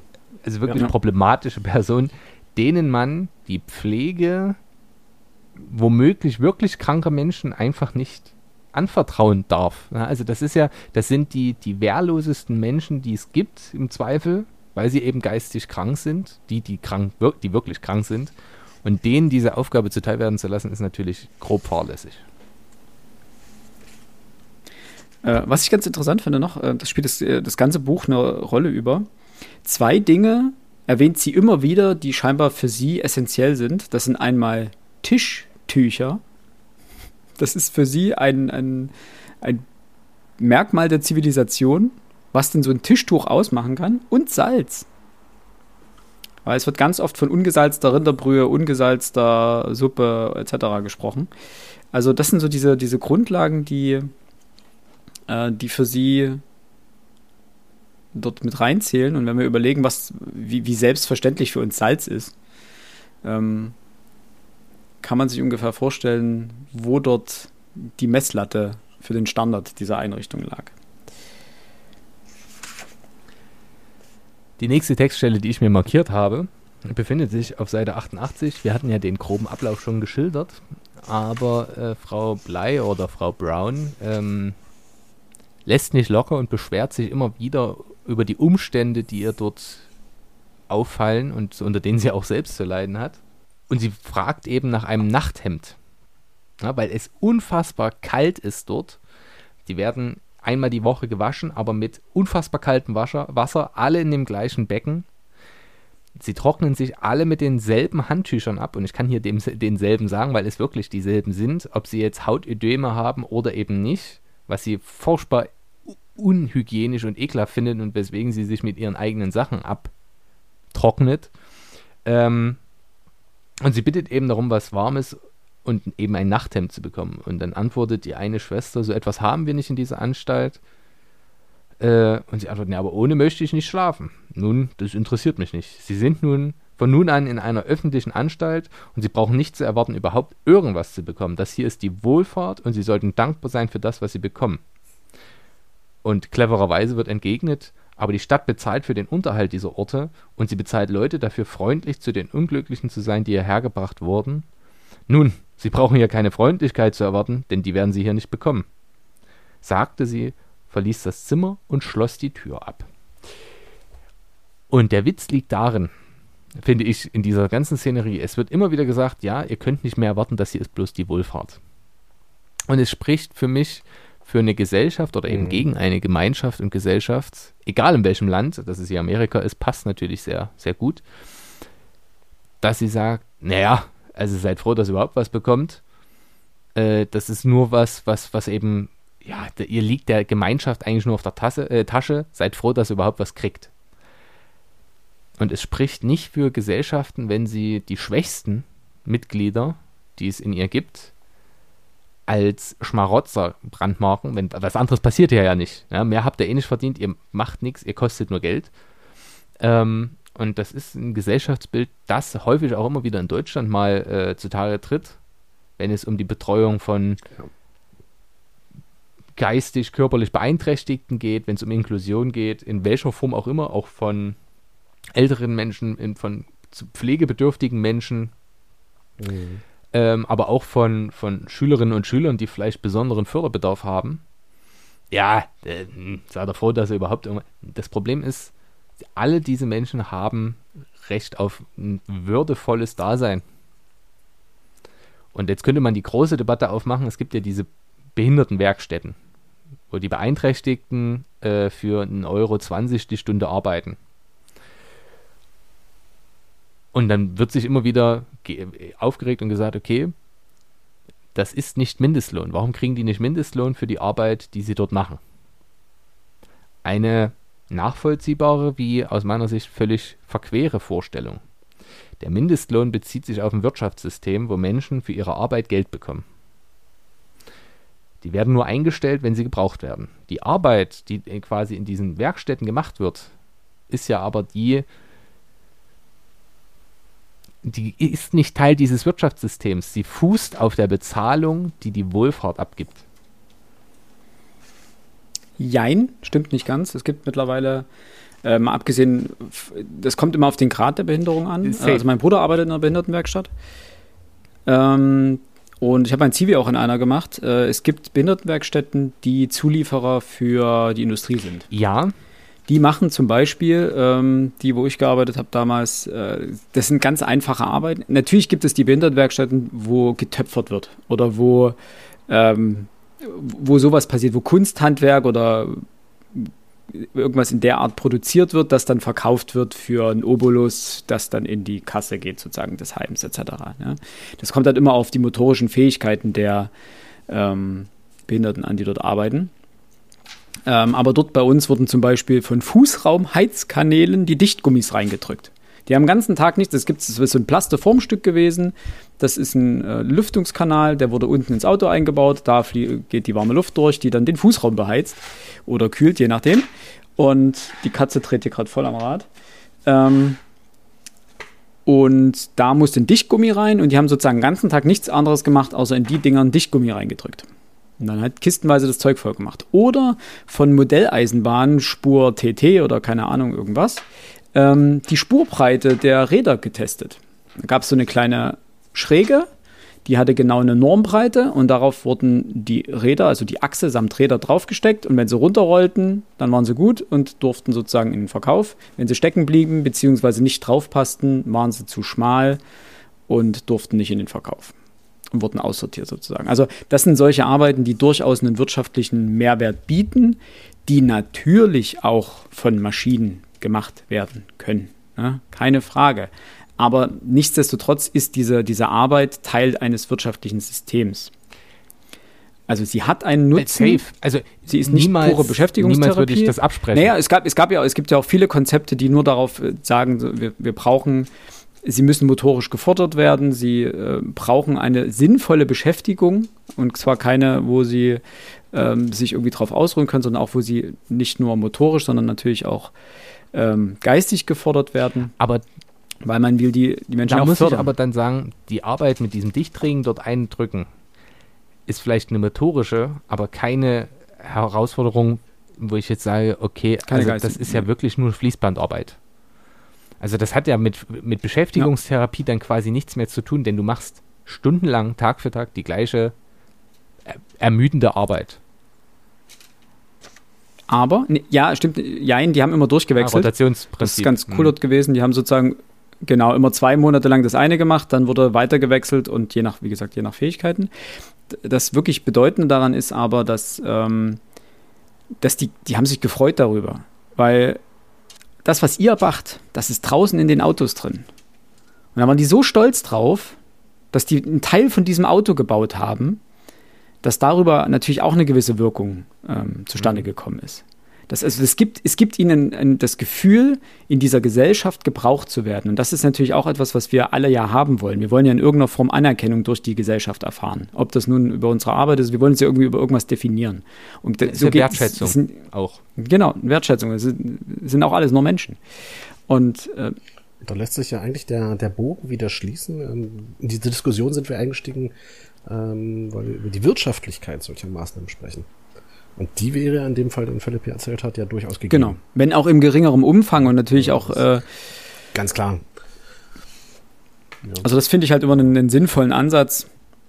Und aber wenn um, du den Menschen eine Wertschätzung entgegenbringen kannst. Um zurück zum Buch zu kommen, ich möchte, äh, wobei, einen letzten Satz von mir dazu.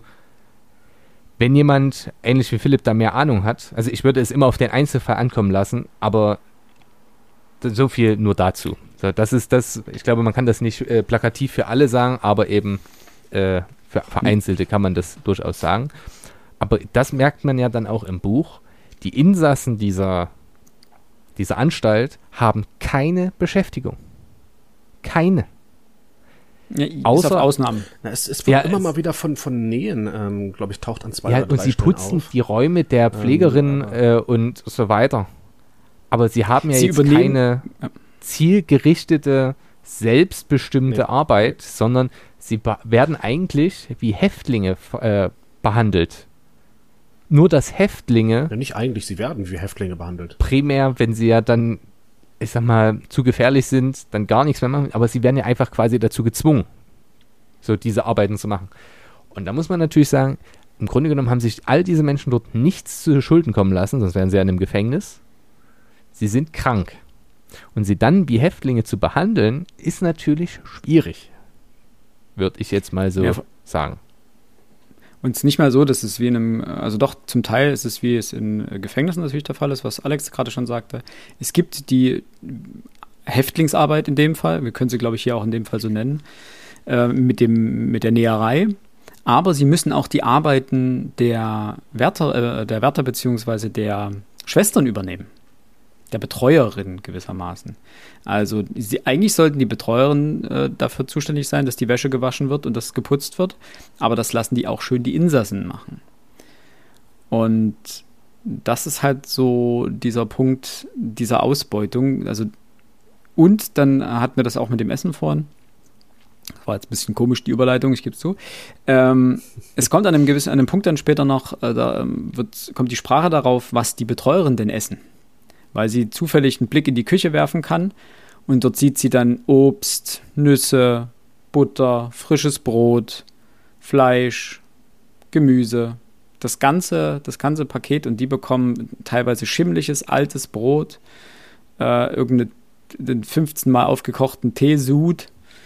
Ähm, und das kommt auch im Nachwort dann zur Sprache, dass viele, und dann wird es und da, dann wird's einfach richtig creepy, viele ähm, Insassen in einer solchen äh, Irrenanstalt unter Skorbut litten, also Vitamin C-Mangel, was normalerweise äh, ja in früheren Zeiten hauptsächlich Seefahrer betraf, die einfach äh, keine äh, Vitamin C-Quelle zur Verfügung hatten.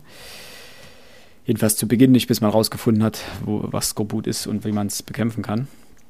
Und das ist einfach schon, das, das zeigt, wie prekär die Lage dort ist. Weil Vitamin C, wir merken das jetzt, äh, es gibt zwar jede Menge Nahrungsergänzungspräparate, die uns sagen, hier, nimm Vitamin C zu dir, aber letztendlich jeder Ernährungswissenschaftler und auch wenn man sich ein bisschen mit dem Thema beschäftigt, merkt man, dass man eigentlich eher einen Vitamin C-Überschuss hat mit der Nahrung, die man zu sich nimmt.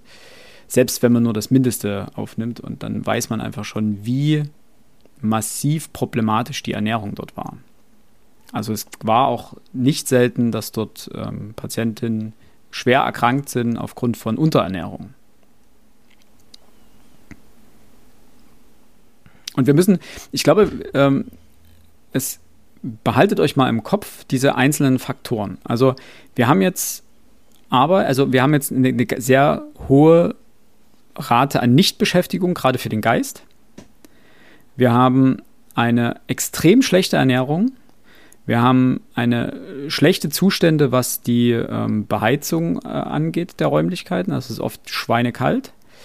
Und wir haben eine ziemlich miese Ausstattung, was äh, sowohl die Betten als auch was die Klamotten anbelangt. Plus sadistische Wärterinnen. Das müssen wir eines mal zusammen. Also es geht um die geistige Gesundheit. Das heißt, selbst wenn man geistig gesund in so eine Anstalt reinkommt, sind das erstmal schon mal fünf Punkte, die über einen längeren Zeitraum durchaus dazu beitragen, dass man seine geistige Gesundheit verlieren kann. Und es kommen noch ein paar mehr dazu, wie wir gleich ähm, bemerken werden. Das, das, das klang jetzt so, als hättest du gleich den nächsten Punkt. Sag mal an. Ja, ich dachte, ich wollte euch eine kurze äh, Gelegenheit geben, meinen Monolog zu unterbrechen. Ähm, noch eine, ich hatte nämlich noch eine Stelle äh, kurz bevor äh, die von Max kam, nämlich Seite 74, ähm, der letzte Absatz unten. Und zwar der Fall der Mrs. Luise Schanz, äh, der Deutschen, ähm, weil wir ja vorhin die Einwanderer thematisiert hatten und auch die Tatsache, dass die Ärzte sich nicht gekümmert haben, beziehungsweise dass die überhaupt gar kein Engagement gezeigt haben. Und ihr Fall ist genau so einer. Sie war eine deutsche Emigrantin und konnte scheinbar kein Wort Englisch, beziehungsweise nur sehr wenig. Beziehungsweise, ja, ja, genau, sie hat die ganze Zeit auf Deutsch gefleht, also sie konnte dementsprechend kein Englisch. Und man hat es nicht für nötig befunden, einen Dolmetscher zu organisieren, um zu erfahren, was das Problem mit ihr ist. Also sie, Nelly Blei, geht davon aus, ohne jetzt Deutsch zu können, dass äh, diese Frau, äh, Luise Schanz geistig gesund war und letztendlich einfach nur das Pech hatte, mittellos zu sein und eine Einwanderin zu sein, die die Sprache nicht spricht. Und das verdeutlicht einfach noch einmal die prekäre Lage ähm, von Frauen in dieser Zeit, was wir am Anfang schon thematisiert hatten, ähm, wenn dort verschiedene Komponenten zusammenkommen, Mittellosigkeit, Sprachprobleme, also Immigranten etc. Ähm, Punkt. Ähm, diese, das, das Schicksal von der Luise Schanz, ähm, das, das hat die Nelly Bly jetzt nicht ganz, ganz ohne Hintergedanken vermutlich aufgenommen. Ähm, denn sie begleitet sie so ein bisschen ähm, durch das Buch. Sie wird später schwer krank Vermutlich aufgrund der Umstände in der Psychiatrie. Und ich will jetzt mal ein bisschen vorgreifen, ähm, denn das fand ich persönlich ähm, sehr, sehr traurig. Ähm, Nelly Bly kommt ja am Ende aus der Psychiatrie wieder raus. Ähm, und sie schreibt, äh, wie gesagt, äh, sie, sie wird schwer krank, die, die Luise Schanz, und betet um ihren Tod. Also sie will auch gar nicht mehr leben. Und Nelly Bly schreibt dann bloß, als ich die Anschließ äh, Anstalt verließ, war Louise oder Luise durch ein hohes Fieber ans Bett gefesselt und vielleicht ist ihr Wunsch ihr inzwischen erfüllt mhm. worden. Das fand ich deswegen traurig, weil ich, ich, ich weiß jetzt auch nicht, wie ich das Buch insgesamt einordnen soll. Es scheint mir fast so zu sein, als wenn sich Nelly Bly, so dachte ich zumindest am Anfang, nicht allzu sehr darum bemüht hat, ähm, etwas über die Insassen, über den weiteren Verbleib oder die Geschichte der Insassen herauszufinden. Später erfahren wir noch, sie war ja durchaus nochmal in der Psychiatrie mit, mit, mit ähm, der Grand, Grand, Grand Jury. Ja. Ähm, und man hat Luise bis dato ähm, vermutlich ganz woanders hingebracht. Oder sie war tot. Das, diese Mutmaßung stellt sie ja auch anders an. hingebracht. Ne, ähm, dieses, dieses System hat er dann aber anscheinend auch gar nicht mehr die Chance gelassen, den, den Leuten irgendwas über die Leute herauszufinden. Ähm, das fand ich sehr traurig. Ja. Also dieses es war, ich, wir haben jetzt immer von Folter und von, von, von, von Nachlässigung und so gesprochen, aber es war halt im schlimmsten Fall, war das auch eine Todesmaschine, ne, auf das das hinauslief. Ja. Und ähm, ich glaube, das war letztendlich einer der, also es gab, das äh, schreibt sie ja auch, ähm, es gab Fälle, wo Männer dann ihre Frauen abgeholt haben, beziehungsweise wo dann Frauen auch entlassen wurden, regulär, weil sie eben von irgendeinem Angehörigen oder von irgendjemand, der sich ihrer annahm, abgeholt wurden. Ähm, das weiß ich nicht, ob das der Regelfall war. Ansonsten denke ich, war der einzige Ausweg, dass man irgendwann das Ding in der Horizontalen verlassen hat. Und so selten schien das ja auch nicht ähm, eben nicht zu sein, vorgekommen genau. zu sein. Also wenn wir dann, ich meine, es gibt, gab für diese schweren, besonders schweren Fälle, gab es ja diesen, diesen Wagen, wo die davor gespannt wurden mit Stahlseilen oder mit Seilen davor gespannt wurden. Das habe ich nicht ganz verstanden, ob sie diesen Wagen die ganze Zeit ziehen mussten oder ob sie einfach nur angekettet wurden an Halsmanschetten. Ähm, aber ich glaube, an dem.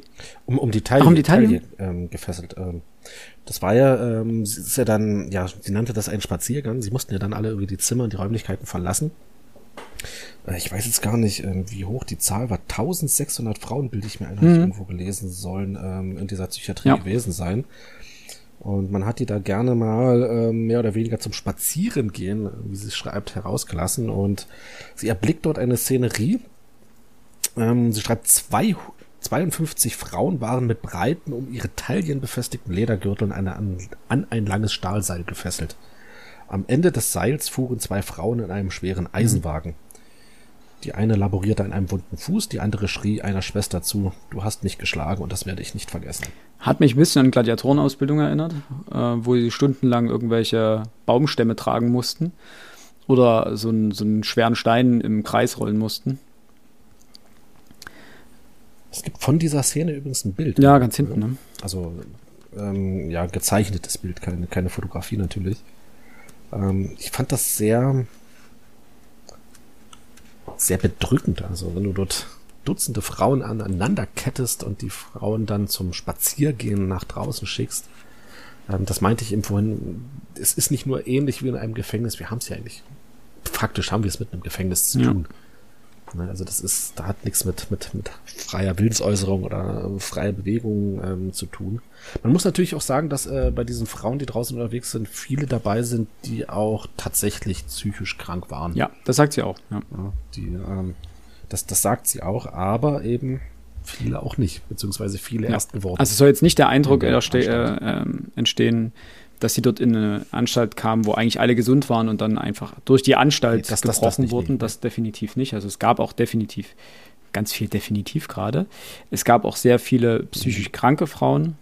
Die Anstalt war ja auch unterteilt in verschiedene Abteilungen, je nach Schwere äh, der Erkrankung. Es gab ja diesen sogenannten Pavillon, wo die besonders äh, aggressiven und schweren Fälle äh, verwahrt wurden gewissermaßen. Und sie schreibt an irgendeiner Stelle, die ich jetzt gerade nicht mehr finde, dass sie eigentlich vorgehabt hatte, äh, diesen Pavillon aufzusuchen, beziehungsweise sich darin, da rein verlegen zu lassen. Aber aufgrund dessen, was sie dort sieht von während ihrer Spaziergänge, ähm, hat sie so sehr darum um ihre geistige wie körperliche Gesundheit sich gefürchtet, dass sie das eben äh, diese Gedanken verworfen hat.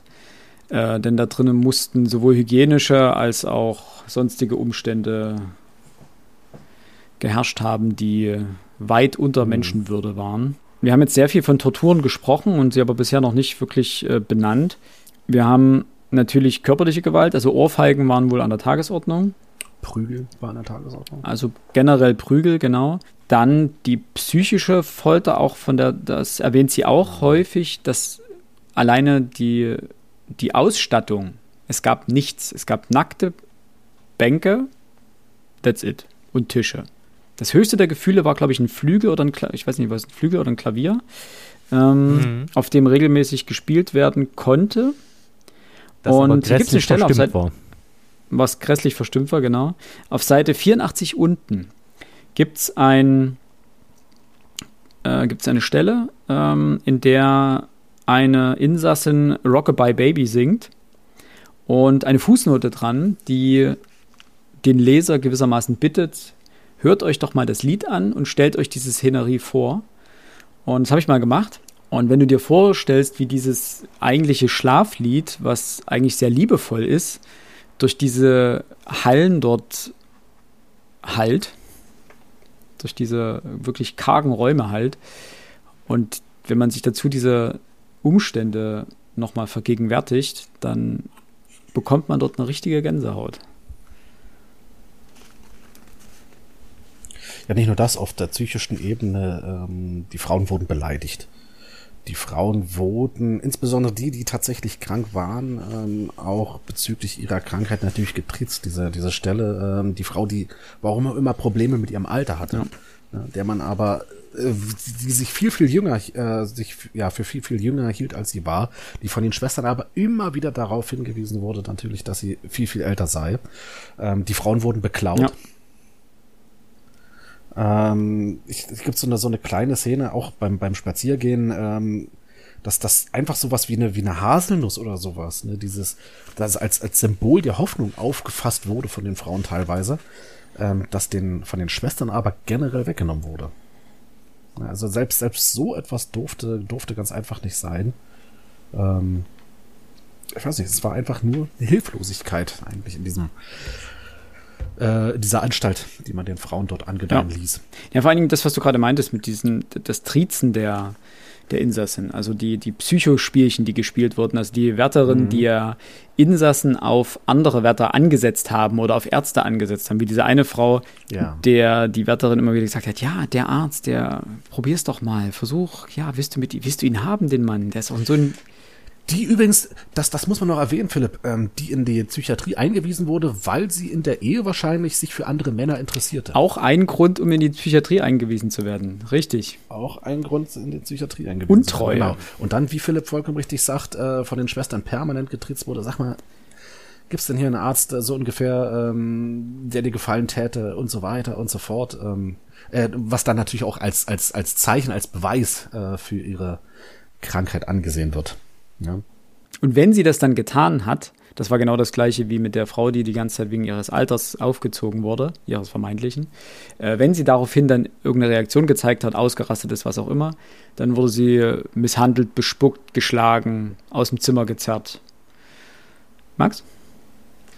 Ein Beispiel dafür findet sich dann auf Seite 112 Dort wird nämlich ein Mädchen namens Urena Little Page hereingebracht. Sie war bereits von Geburt an etwas blödsinnig und ihr Wunderpunkt war, wie bei vielen empfindlichen Frauen, ihr Alter. Sie behauptete 18 Jahre alt zu sein und wurde sehr aufgebraucht, mhm. wenn jemand etwas anderes behauptete. Jetzt passiert folgendes. Urena sagte Miss Grady, eine der Schwestern, die Ärzte sagen, dass du 33 bist und nicht 18. Die anderen Schwestern lachten. Sie fuhren damit fort, bis das törichte Geschöpf zu heulen und schreien begann und sagte, dass sie nach Hause gehen wolle, weil alle böse zu ihr seien. Also es, die finden den wunden Punkt raus und provozieren eine offensichtlich, inwieweit sie wirklich geisteskrank ist, ist ja eine andere Sache, aber zumindest sehr provozierbare äh, Person. Nachdem sie sich lange genug mit ihr amüsiert hatten und Urena Little Page weinte, begannen die Schwestern sie auszuschimpfen und ihr zu sagen, dass sie still sein solle. Das Mädchen wurde immer hysterischer, bis die Schwestern sich auf sie stürzten und ihr kräftig ins Gesicht und auf den Kopf schlugen. Dadurch heulte sie noch mehr, und so wirkten die Schwester ihr die Luft ab. Ja, sie haben sie tatsächlich gewürgt. Dann äh, zerrten sie Urena hinaus in eine Seitenkammer und ihre panischen Schreie erstickten. Nach mehreren Stunden kehrte Urena in den Aufenthaltsraum zurück und den ganzen Tag waren deutlich die Fingerabdrücke der Schwestern auf ihrem Hals zu sehen. Und das ist ja nun wirklich, wir provozieren so lange, bis sie uns einen das ist ja nicht mal ein Grund, den sie liefert. Sie wird hysterisch und traurig und sauer und so weiter. Und wenn sie dann nicht wieder ruhig wird, dann wird sie schwerst misshandelt. Und das ist ja wirklich der Inbegriff von Diaboli äh, diabolischem Sadismus. Verhalten und Sadismus. Und das erinnert mich, wenn ich ehrlich sein soll, an viele Berichte von Konzentrationslagern mhm. wo man auch ähm, gesagt hat, ja, hol dir, hol dir das, da, ist noch was zu essen dort am Zaun. Und die rannten zum Zaun und wurden erschossen. Und das ist schlicht und ergreifend Sadismus. Und da, äh, ja, das ist für mich, und da muss ich ja sagen, äh, ja, Philipp, natürlich ist das jetzt nicht die angenehmste Erfahrung oder das Schönste, was man lesen kann. Da ist vielleicht meine Kurzrezension ein bisschen sprachlich nicht optimal gewesen. Aber meine Erwartungshaltung war genau diese, dass genau solche Geschichten kommen würden. Dementsprechend, ähm, wenn man darauf gefasst ist, dass sowas passiert oder passieren wird, dann kann man das, glaube ich, einfacher erdulden, als wenn man nicht damit rechnet. Das war ja genau das, was ich erwartet ja, habe. Ja. Und wes weswegen ich das so ungern lesen genau. wollte. Rechnen ist ja der eine Punkt, aber das ist tatsächlich ähm, ja, diese, diese Seiten, die dann einfach keinen Spaß mehr gemacht haben, ähm, sie zu lesen. Weil hier wirklich über viele, viele Seiten, ne, immer eine neue Misshandlung nach der anderen wird hier beschrieben. Ähm, eine Beleidigung nach der anderen, eine, eine, ein äh, Psycho Psychospielchen, wie ihr das gesagt habt. Ähm, das geht über viele, viele Seiten. Dort immer wieder was Neues beschrieben wird. Und auch wenn man weiß natürlich, dass das da wahrscheinlich gang und gäbe war, ähm, das hat einfach keinen Spaß gemacht ja. zu lesen. Also das ist nicht so dieses, oh, mal gucken, was jetzt auf der nächsten Seite passiert. Äh, du weißt ganz genau, auf der nächsten Seite kommt der nächste Scheiß. Und das Schlimme ist halt, es ist ja wirklich wahr gewesen. Es ist ja höchstwahrscheinlich genau so passiert, wie sie es hier beschreibt. Und es war in Män Männerpsychiatrien wohl noch schlimmer, laut Anhang. Es waren Männerpsychiatrien noch schlimmer gewesen, ja. Zumindest was Gedanken die Gewalt angeht. Ja, bitte? Wir haben gesagt, dass die Insassen keinerlei Beschäftigung hatten. Und was das mit ihr, so gut wie keine, was das mit ihrer Psyche angestellt hat. Und jetzt müssen wir aber auch dran denken, auch die Aufseherinnen hatten keine Beschäftigung. Alle ja, Arbeiten haben sie auf die Insassen abgewälzt. Und das heißt, ihr einziger Beschäftigung, ihr einziges Hobby war es, und deswegen kamen auch solche Provokationen wahrscheinlich zustande, ähm, die Insassen in irgendeiner Form zu züchtigen. Und wenn eben gerade mal niemand zu züchtigen war, weil sie sich alle regelkonform verhalten haben, also nach den dort vorhandenen Regeln, dann haben sie sie provoziert, bis sie das tun konnten. Also es war ihre einzige Beschäftigung scheinbar, diese Insassen zu quälen. Ähm, was ich sehr beschämend fand, dass die Leitung dieser Psychiatrie, obwohl sie ähm, ja nicht nur, also obwohl sie davon wusste, was den Frauen angetan wird und auch Nelly, Nelly Bly oder Nelly ähm, Brown hat es ja der Leitung immer wieder erzählt. Ähm, ich, ich will nicht sagen, dass die kein Rückgrat hatte, aber es war auf der einen Seite so eine Mischung aus vollkommener Teilnahmslosigkeit. Dieses, dieses Argument, ne, ich, was, was, was soll ich denn machen? Mhm. Ne? Also ich meine, ihr, ihr stellt die Leitung dieser Klinik dar. Ja, man erzählt euch, was euch eure, was, was eure Angestellten euren Patienten antun und du stellst dich hin und sagst, äh, ja, was soll ich denn machen? Ähm, das ist ein schöner Punkt. Ich weiß nicht, ob euch das aufgefallen ist. Nelly Bly hat sehr häufig mit der Leitung der Klinik gesprochen. Ähm, ich kann es nicht ganz erklären, ähm, warum ausgerechnet sie so ein, ich will das jetzt nicht den Draht nach oben nennen, aber sie stehen dort auch eine recht gern gesehene ähm, ja, ja, äh, Kommunikationspartnerin meinetwegen der, der, der Leitung gewesen zu sein. Also wahrscheinlich hatte auch die Leitung nicht viel Besseres zu tun, als den ganzen Tag rumzusitzen und hm. ja. Na, sie war ja sowieso ein Kuriosum. Keine Ahnung, keine Ahnung. Das merkt man ja auch am Anfang. Ähm, war, genau, also scheinbar ja, ihr Auftreten und ihre Sprache schien sie so herauszustellen gegenüber allen anderen Frauen, dass ja dauernd auch eine Beschäftigung mit ihr stattfindet. Es werden ja dauernd Reporter eingeladen, mhm. es werden dauernd Personen eingeladen, die sie kennen könnten, die etwas über ihren Hintergrund äh, erfahren könnten, äh, weswegen sie auch die ganze Zeit die Angst hat, ähm, aufzufliegen, ähm, weil sich ja scheinbar doch jemand bemüht, etwas mehr über sie herauszufinden. Also sie sind schon interessiert an ihr, sie, sie weckt Interesse, vielleicht auch wegen ihres Aussehens, sie wird ja oft als sehr attraktiv beschrieben. Äh, und das kann man, wenn man sich das Bild hier am Anfang im ähm, Buch anschaut, auch durchaus bestätigen. Weswegen ihr vielleicht auch die ganze Zeit die ähm, Prostitution unterstellt wird, ich weiß es nicht. Und sie war ja auch sehr gebildet. Und das merkt man ihr auch an, und zwar an der Stelle äh, auf Seite 100, ähm, als sie eben über diesen Pavillon spricht, ähm, auf dessen Mauer steht, solange ich lebe, hoffe ich. Und das ist eigentlich ein Zitat aus den Cicero-Briefen an Atticus, dum spiro spero, also wörtlich, solange ich atme, hoffe ich. Und sie darauf antwortet, ähm, ich hätte gern äh, über diesen Anstaltstorn eine andere Inschrift setzen lassen, mhm. nämlich wer hier eintritt, lässt alle Hoffnung fahren. Und das ist ein Zitat aus Dantes göttlicher Komödie. Das ist die Überschrift über der Höllenpforte sozusagen. Also das zeigt einfach mal, ja, Max? Was aber umso beeindruckender ist, weil sie ja nie ein College äh, von innen gesehen hat. Also äh, äh, Nelly Bly. Ja. Also das ist ja schon. Also ja, man kann diese Zitate auch ohne kennen, aber ich glaube, wenn ich heute tausend Leute auf der Straße frage, werden die wenigsten direkt zuordnen können, von wem diese Zitate stammen und aus welchen Büchern oder ob sie die überhaupt präsent hätten. Und die, die es wüssten, da würde ich mit fast hundertprozentiger Gewissheit sagen, dass die mindestens studiert haben. Hm. Vor allem, es widerspricht so ein bisschen dem, was ich am Anfang gesagt habe, ne? dass sie in der Schule jetzt nicht unbedingt durch ihre großartige Leistung aufgefallen ist, sondern eigentlich eher darum, naja, ich sag mal, war wohl ein ziemlicher Störenfried oder eine, Störenfrieder gewesen. Und ähm, sie scheint sich nach der Schule auch viel angelesen zu haben. Äh, sehr breites Interesse gehabt zu haben und dass sie irgendwo diese, diese, ihre journalistische Karriere begann ja damit, dass sie äh, auf einen Artikel reagierte. Also sie, ähm, ich sag mal, ja doch, sie war sicherlich eine extrem belesene Frau. Ja. Gut. Ähm, ich denke mal, wir müssen jetzt nicht unbedingt hier jetzt noch im Detail aufklären, ähm, was man den Frauen so alles angetan hat. Äh, vielleicht bloß noch das, das 14. Kapitel, glaube ich, war das. Genau, einige traurige Geschichten hat es den, den Titel.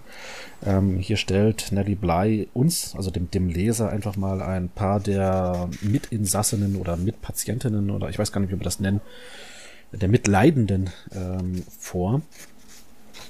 Ähm, ist auch nicht unbedingt schön zu lesen. Wobei hier klar wird, dass die eine oder andere tatsächlich wirklich psychisch krank zu sein scheint. Unter anderem eben auch die, ähm, die, die, die deutsche Luise, wie hieß sie, Schanz? Ja. Ähm, die, äh, die, die erzählt, ne, sie ist mehrfach verprügelt worden, aber ähm, ich glaube, äh, sie leidet unter Wahn, also ich glaube, hier steht sie leidet unter Wahnvorstellungen, dass die Seelen ihrer toten Eltern mit ihr seien. Also das scheint ja dann doch schon auf eine ja, ich weiß nicht, ob man das eine Erkrankung nennen kann, aber ich denke mal schon. Sie, sie fängt ja dann, sobald sie sich in Anführungsstrichen eingelebt hat, halbwegs, fängt sie ja an mit ihrer Arbeit und befragt systematisch ganz viele äh, Insassinnen ja, ja. Ähm, und versucht sie ihre Schicksale ein bisschen darzustellen. Was umso schlimmer wird, ganz am Ende, als sie natürlich rauskommt und dann wieder mit dieser Grand Jury äh, zurückkommt und diese schweren Fälle in Anführungsstrichen äh, verlegt worden sind. Weil sind, ja das System war natürlich auch noch korrupt. Ähm, eigentlich wollte sie mit der Grand Jury unangekündigt auftauchen, damit das ganze Ausmaß sozusagen zu sehen ist. Aber scheinbar hat die Anstaltsleitung einen Tipp vorher bekommen und hatte genügend Zeit, ähm, ausreichend. Also, das ist wie in einem schlechten Hollywood-Film. Das ist mhm. genau das. Ganz am Ende gibt es diesen entscheidenden Tipp noch und die Anstaltsleitung hat die Chance, nochmal die wirklich prekären Fälle ähm, zu, in Anführungsstrichen, entsorgen. Ja, nicht nur das, man weiß ja angeblich nicht mal, wohin sie ähm, ja. entschwunden sind. Ähm, das, die, gehen damit durch, die, oder die kommen damit durch. Also das vollkommen recht, das ist wie in einem schlechten Film. Also was, ja, was heißt, sie kommen damit durch? Also es gab natürlich aufgrund ihres Berichts Verbesserungen, kommen wir dann vielleicht noch mal kurz drauf. Äh, und der Anstaltsleiter wurde ja, das erfährt man dann erst im Nachwort, ähm, auch entlassen aufgrund äh, schweren Fehlverhaltens beziehungsweise ähm, Nichtausübung seiner Dienstpflicht. Das ist durchaus schon ein relevanter Punkt. Und ich glaube, Nelly Bly, auch das hat, ist, hat so ein, was Filmisches gewissermaßen.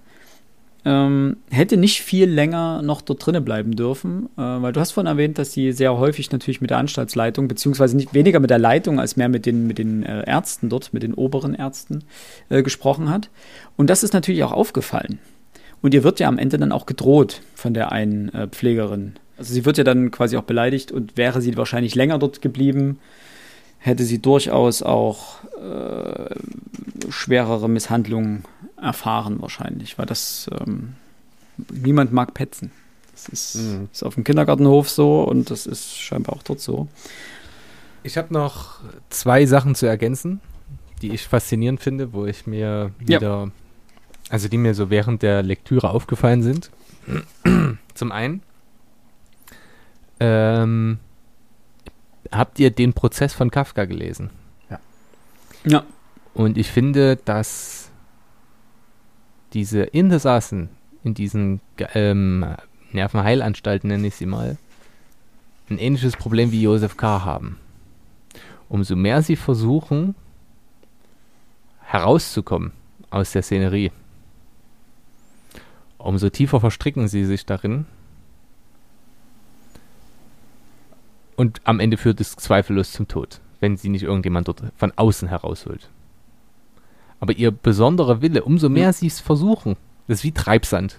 Umso mehr sie es versuchen, umso tiefer bleiben sie stecken.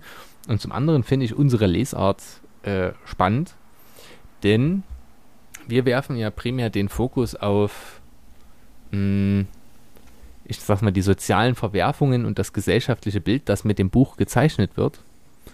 Aber nicht unbedingt war es die Intention der Autorin, das zu zeichnen. also klar, man hat die, die Armen und die Hoffnungslosen und die Unterprivilegierten hier gezeigt. Aber wir wissen von keiner dieser Personen in dieser Nervenheilanstalt, außer von Nelly Bly, wie es mit ihr weitergeht. Also das wahre Schicksal, das, was dort wirklich passiert ist, spielte für den einzelnen oder für den Artikel, der ja selbst diesen letzten, äh, das letzte Kapitel des Buches äh, nicht mehr umfasste, spielte quasi keine Rolle. Ähm, dementsprechend, ich glaube, das Buch lebt davon auch, dass es etwas macht, was davor eben noch nicht da war. Ich glaube nämlich, um, wenn das ähm, heute nochmal so herauskommen sicher. würde, wäre der Aufschrei ähnlich. Aber es, es, genügt eben nicht mehr allen journalistischen Standards, die wir womöglich heute anlegen würden. Aber ich finde es cool, dass wir es trotzdem gelesen haben, als würde es das tun. Weil wir den Fokus klar auf die Unterprivilegierten ähm, legen und nicht darauf, wie krass es war, dass sie das überhaupt gemacht hat. Das ist richtig. Ähm. Und bei ihr kommt auch noch dazu, dass ihr Fokus liegt darauf, weniger diese gesellschaftlichen Schichten aufzuzeigen, ähm, die dort hauptsächlich in den Nervenheilanstalten landen, sondern mehr, sie, sie sagt das ja immer wieder, diese Frauen sind hier, damit sie geheilt werden. Das ist ja ihr Ansatzpunkt. Und sie ist ja so eigentlich mehr darüber erschüttert, dass eben genau das nicht passiert. Also es geht ja, ja letztendlich darum, diese, diese Zustände dort zu verbessern. Das ist, das, das ist der Punkt. Und da ist das Nachwort ähm, sehr, sehr hart, was das angeht. Ähm, Nelly Bly war ja keineswegs die einzige dieser, äh, wie hieß das? Ähm, Stunt, Girl Stunt äh, Reporters. Genau, Girl Stunt Reporters. Also ähm, ich glaube, wie wir das heute Investigativjournalisten nennen. Ähm, es war zu der Zeit, als Bly ähm, ihre Geschichte geschrieben hat, durchaus üblich gewesen, dass junge, vor allem hübsche Frauen die im Auftrag der Zeitung ge gearbeitet haben, sehr häufig an Orte geschickt wurden, in denen, ja, ich sag mal, die sozial schwachen Schichten entweder zusammengefercht waren, äh, arbeiteten, also in irgendwelchen Slums, in, äh, meinetwegen in, Fleisch, in Fleischereibetrieben, in Gefängnissen, äh, etc., etc. und dann solche Reportagen geschrieben haben. Und was man eben nicht weiß, ist, wollten diese Autorinnen damit tatsächlich etwas verbessern oder haben sie letztlich bloß diesen äh, dieses, diesen, diesen, den Wunsch der Leserschaft nach äh, irgendwo Sensationsjournalismus. Ja, nicht, ja, Sensationsjournalismus bedient. Ähm, Nelly Bly, ich glaube, da steht ja auch im Nachwort drinne, äh, als die Geschichte rausgekommen ist, hat man ähm, der Anstalt, ich glaube, 50.000 Dollar zukommen lassen. Und insgesamt wurden irgendwie in den USA äh, knapp eine Million Dollar für solche, solche Einrichtungen freigegeben. Zusätzlich, ja. Ne? Das Problem war bloß, diese, diese, diese Gelder sind schon streng genommen vor ihrer Geschichte wurde schon ähm, darüber abgestimmt. Ja. Genau. Und, Und, wobei, was man dazu sagen sollte, äh, ist, dass die ähm, Frauen ja nicht nur geschickt wurden äh, in diese Hotspots gewissermaßen, sondern dass viele von denen auch freiwillig dahin gegangen sind. Also viele von diesen Frauen haben das, ja. Dies, das ja gesucht. Also es klingt jetzt, klang jetzt ein bisschen so, als wären die gezwungen worden von ihren äh, Redakteuren. Aber das nee, war das, gar nicht der Fall. Ich, das wollte ich nicht sagen. Nee, es war, war so ein ges gesellschaftlicher Hype auch ein bisschen. Ne? Also viele mhm. Frauen eiferten, eiferten diesem, diesem Prinzip nach. Und ähm, das wird auch im Anhang erwähnt, dass dieser Sensations, diese Sensationslüsternheit ähm, eher im Vordergrund stand als der investigative Journalismus letztendlich. Es erinnert mich die ganze Zeit. Nichtsdestotrotz hat das natürlich was losgetreten. Ja, das stimmt. Entschuldigung. Äh, es erinnert mich die ganze Zeit an mehrere Sachen. Also Günter Wallraff natürlich, klassisch. Äh, die Bild? Die, äh, na gut, Bildzeitung. War das? Ja, Nö, ne? der hat ja zuerst, also ja, ich weiß gar nicht, ob er es für die Bild gemacht hat, aber es gibt ja dieses, ähm, ach, wie hieß denn das Buch? Na, hat der, hat der nicht als, als Reporter bei der Bildzeitung, Undercover bei der Bildzeitung über das Innenleben der, der Ach so, ja, das, das stimmt, ja. Nee, das ist richtig, das, das ist richtig. Aber ich dachte jetzt eher an okay. ganz weit unten, heißt es ganz weit unten? Äh, als er über, ähm, über die Arbeit in diesen Bergwerken berichtet hat. Stimmt. Und ja. ähm, der klassische, also wie man, wie, es auch enden kann, äh, diese Undercover-Geschichten, äh, wäre äh, Undercover Boss bei RTL, äh, wo wir dann wirklich eigentlich nur noch bei der Unterhalt, oh. beim, bei einem Unterhaltungsformat sind. Und diese ja. Experimente ähm, erinnert mich an, ähm, wie heißt äh, das Jenke-Experiment. Jenke von Wilmsdorf, keine Ahnung, lässt sich das Gesicht operieren, äh, schneidet sich was weiß ich was ab, frisst den ganzen Tag nur Scheiße, ich weiß es nicht. 50 Kilo Genau, wo ich mir immer sage, das hat mit, dem, mit der Grundidee von gutem Journalismus und was das Ziel dahinter ist oder irgendwelche Missstände aufzudecken, das, was Günter Wallraff vielleicht mit den ersten Geschichten gemacht hat, rein gar nichts mehr zu tun. Es ist wirklich nur noch Bespaßung und Unterhaltungsformat. Ja, ähm, und das finde ich dann ja, doch tragisch für dieses, für dieses doch interessante Genre des Journalismus. Reportagen als solche sind das ja sowieso. Aber sowas aufzudecken, das Investigative dahinter, man erinnere sich an den grandiosen Film Spotlight äh, der diese Missbrauchsskandale äh, in Amerika aufdeckte, der Kirche, ähm, das braucht es ja.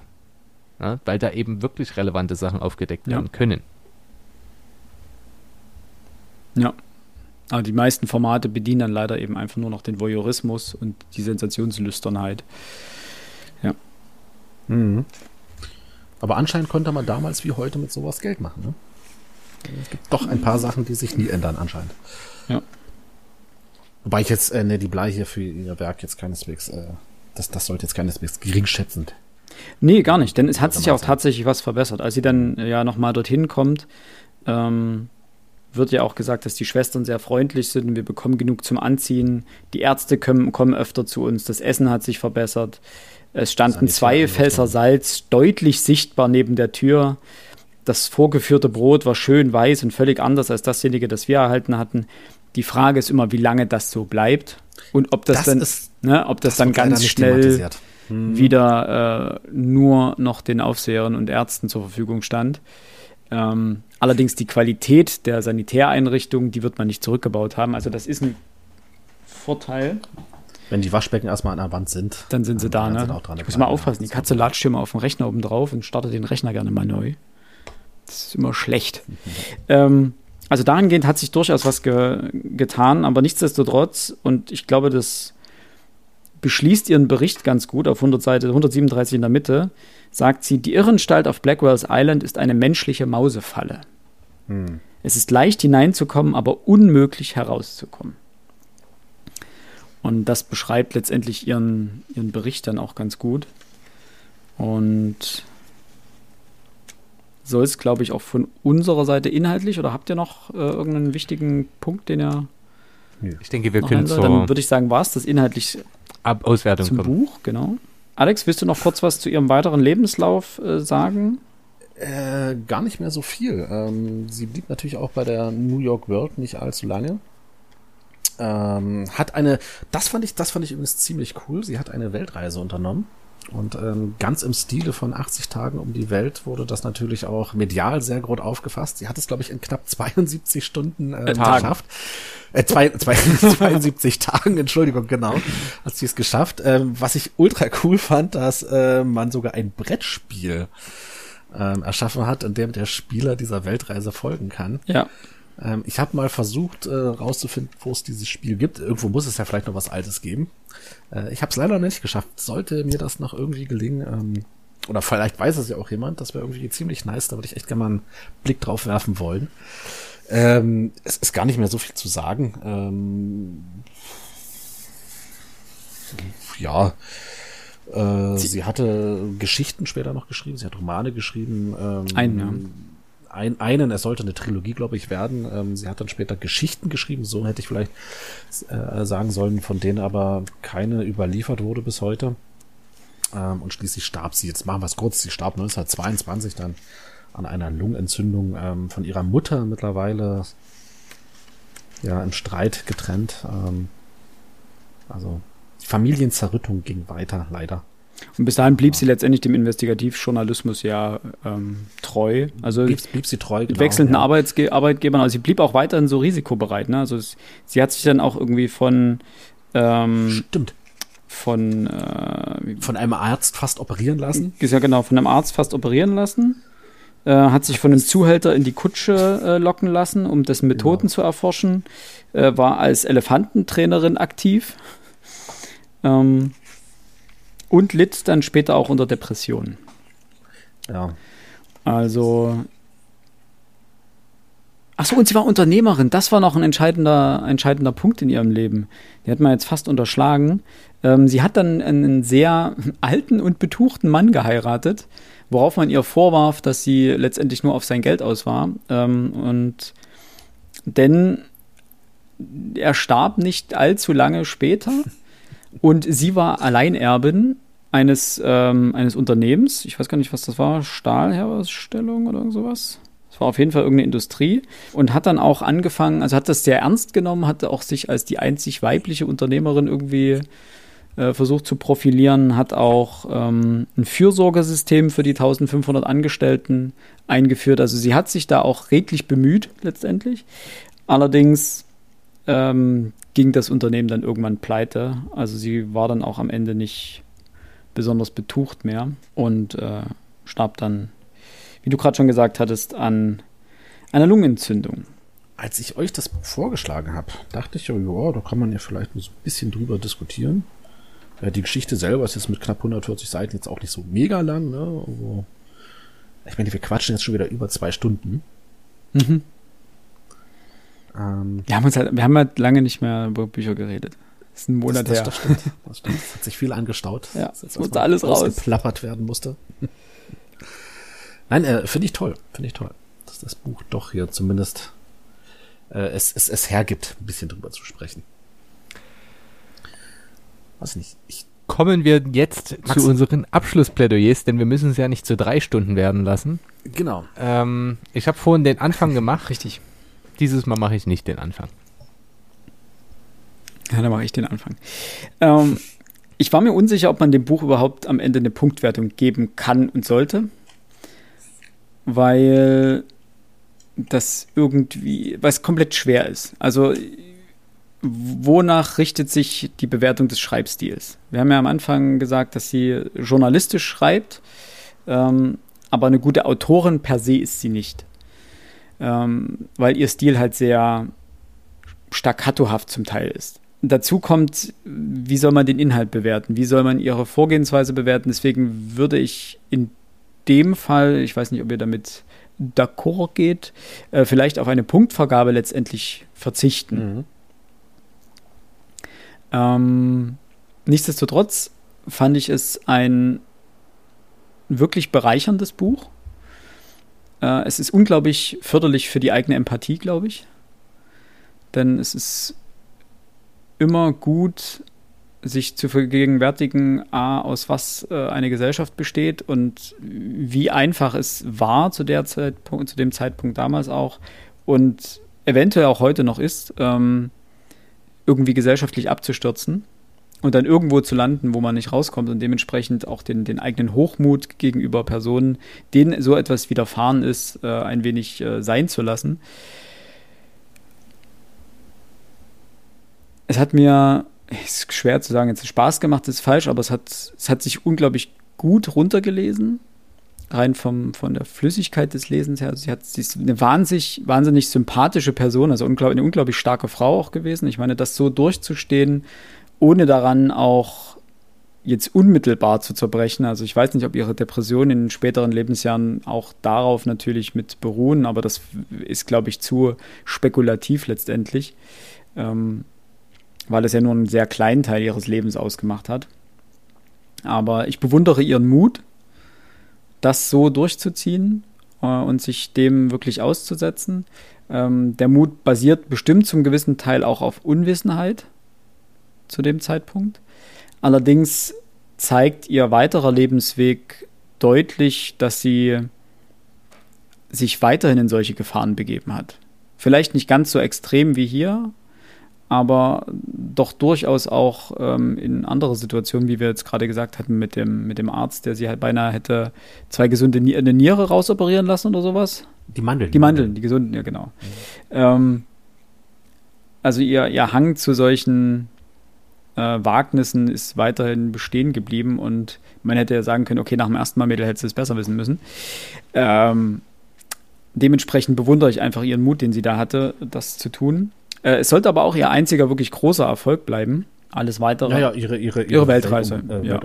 Aber die Weltreise ist letztendlich ja nicht so äh, überliefert, wie äh, es diese Stimmt. zehn Tage im Irrenhaus sind. Deswegen würde ich schon sagen, dass dieser Bericht ihr, ihr eigentlicher Erfolg war und die Weltreise letztendlich dann nur zu so medialem Aufsehen geführt hat, weil eben vorher dieser Bericht erschienen ist und sie dementsprechend in aller Munde war. Eigentlich kann man das uneingeschränkt empfehlen. Wirklich stark. Max, möchtest du den Abschluss machen? Dann mache ich den Abschluss. Okay. Ähm, tja, ähm, ich muss Philipp in vielerlei Hinsicht recht geben.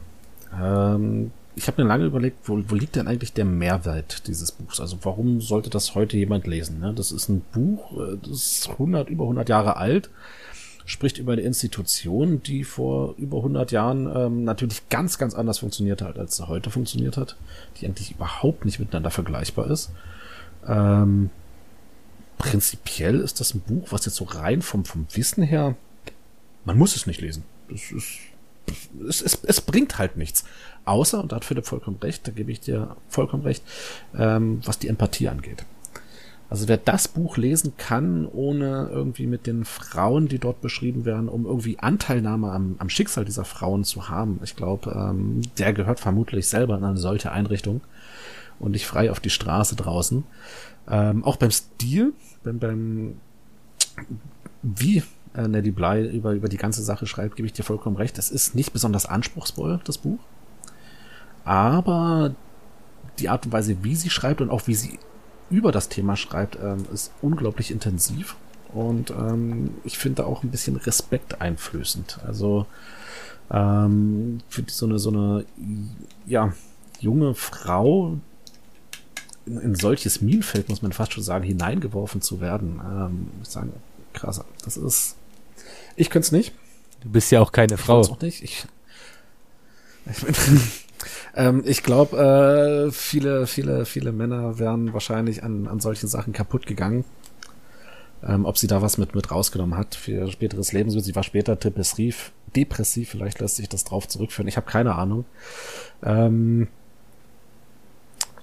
ja, letztlich bleibt immer noch ein Buch, was auf der einen Seite thematisch unfassbar interessant ist, für mich persönlich aber aufgrund der, ähm, ja, der Brutalität ähm, nicht besonders schön zu lesen war. Ein Buch äh, zurück, was wirklich sehr, sehr ambivalent ist. Ähm, ob ich es empfehlen kann, ich würde nicht sagen uneingeschränkt. Also ich glaube, derjenige, der sich das Buch zur Hand nimmt, sollte schon wissen, worauf er sich da einlässt. Also es ist nicht die Brutalität, die hier beschrieben wird. Jeder, der Horrorbücher liest, liest Schlimmeres. Also das, das meine ich gar nicht. Das ist eher dieses Wissen darum, dass das, was drin steht, halt tatsächlich so passiert ist. Ähm, dass wir es hier wirklich mit einem, ja, Nachweis, mit einem Beweis dafür zu tun haben, was der Mensch eigentlich dem Menschen antun kann und wir damit nicht hier irgendwie, keine Ahnung, historisch ähm, die ganz großen Menschheitsverbrechen ausgraben müssen, sondern diese kleinen Verbrechen, die, die immer und überall zwischendurch passiert sind. Und ich glaube, es gibt heute noch Bereiche, in denen sowas ähnlich ist. Also wer da, wer damit klarkommt, ja, dem empfehle ich es. Wer sowas ungern liest, soll ich vielleicht schon sagen, Finger weg. Nichtsdestotrotz, ähm, es ist, wie ihr vorhin schon auch gesagt habt, es ist kein, keine, keine weggeworfene Zeit gewesen, wenn man sich Zeit für dieses Buch nimmt. Philipp, du wolltest noch was sagen. Ja, dieser ähm, nüchterne, also dieser Tagebuchstil, dieser berichtende Stil des Buches mhm macht, glaube ich, die, weil du gerade erzählt hast, ähm, jeder, der Horrorbücher liest, liest Schlimmeres. Ähm, aber dieser Stil, der eben nicht romanhaft ist, der eben nicht mhm. erzählerisch ist, sondern der eben berichtend ist, macht das Ganze so eindringlich und schrecklich. Das kann sein, ja. ja. Kommen wir nun zu meinem Abschlussplädoyer. Ähm, ich persönlich finde, dass das Buch absolut einen Mehrwert für heutige Verhältnisse bringt. Denn zum einen obwohl das nicht das Ziel von Frau Blei war, ähm, zeichnet sie doch ein Sittengemälde ihrer Zeit. Sowohl was die Position der Frau in der amerikanischen Gesellschaft anbelangt, was die Verteilung des Reichtums in Amerika anbelangt, als auch den Umgang mit den Schwächsten innerhalb einer Gesellschaft dieser Zeit. Und ich glaube, der allergrößte Mehrwert liegt darin, immer mal wieder sich äh, in den Kopf zu rufen, wie ist es denn heute in Deutschland, in meiner Umgebung, aber auch in anderen Ländern. Wie, wer ist es denn heute in Amerika? Auch das kann, denke ich, gewinnbringend sein. Ja, denn Unterfinanzierung von bestimmten öffentlichen Institutionen äh, wird jeder bestätigen können, der schon mal in der Schule war. Nicht unbedingt äh, in den Schulen, in denen man selber war, aber wenn man dann Berichte hört, dass es in gewissen Schulen reinregnet, ähm, das ist mehr als bedauerlich. Ähm, dementsprechend, man kann da schon viel mitnehmen. Des Weiteren, auch historischerseits, kann man da viel Interessantes drin lesen. Beispielsweise, wie viele Deutsche in dieser Zeit in New York waren. Ja, das ist ja äh, quasi 1890er, direkt nach dem Gründerkrach, wo es so die ersten Probleme noch äh, gab im, im, Kaiserreich, wo die wirtschaftliche Prosperität noch nicht ganz so zum Tragen kam, wie in den Folgejahren, die es bis zum Ersten Weltkrieg und so weiter. Ähm, man kann da schon viel, viel mitnehmen. Ich habe das Buch mit Gewinn gelesen.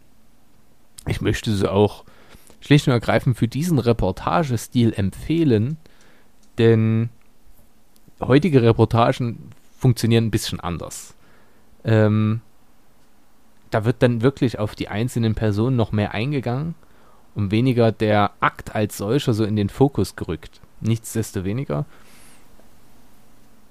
ist es ja auch eine Entwicklung, die dort vorgenommen oder passiert ist. Und sie gibt also auch ein bisschen Einblick in die Entwicklung des Journalismus, sowohl in Amerika als dann auch später bei uns. Denn erinnern wir uns an Truman Capote, der dann kaltblütig schreibt, auch das ist eine Reportage. Auch das ist relevant für, für Zuschauer. Und auch das hatte was von Journal äh, Sensationsjournalismus, denn es hatte bis dahin eben noch niemand gewagt, Mörder selbst zu interviewen. Was jetzt ja häufiger mal passiert. Ähm, das heißt also, man kann schon auf, in vielen Facetten dieses Buches etwas für sich mitnehmen. Die Empathiegeschichten, äh, da bin ich sogar völlig bei euch. Auch das kommt hier dazu. Andersrum muss ich aber auch sagen, ähm, ich hatte es für euch, wir sehen uns hier gerade wieder äh, in der, äh, im Discord-Channel. Ich hatte äh, Ken Casays äh, One Flew Over the Cuckoo's Nest, also auf Deutsch Einer flog übers Kuckucksnest, äh, mal hochgehalten. Denn dort wird ebenso werden die Inha äh, Insassen einer psychiatrischen Einrichtung vorgestellt und die Praktiken dargestellt. Und das ist nicht so wie im Film. Ne? Also es bietet sich schon an, das Buch mal zu lesen. Ich habe es äh, während meines Abiturs äh, in Englisch im Leistungskurs lesen dürfen. Äh, fand es auch wirklich beeindruckend.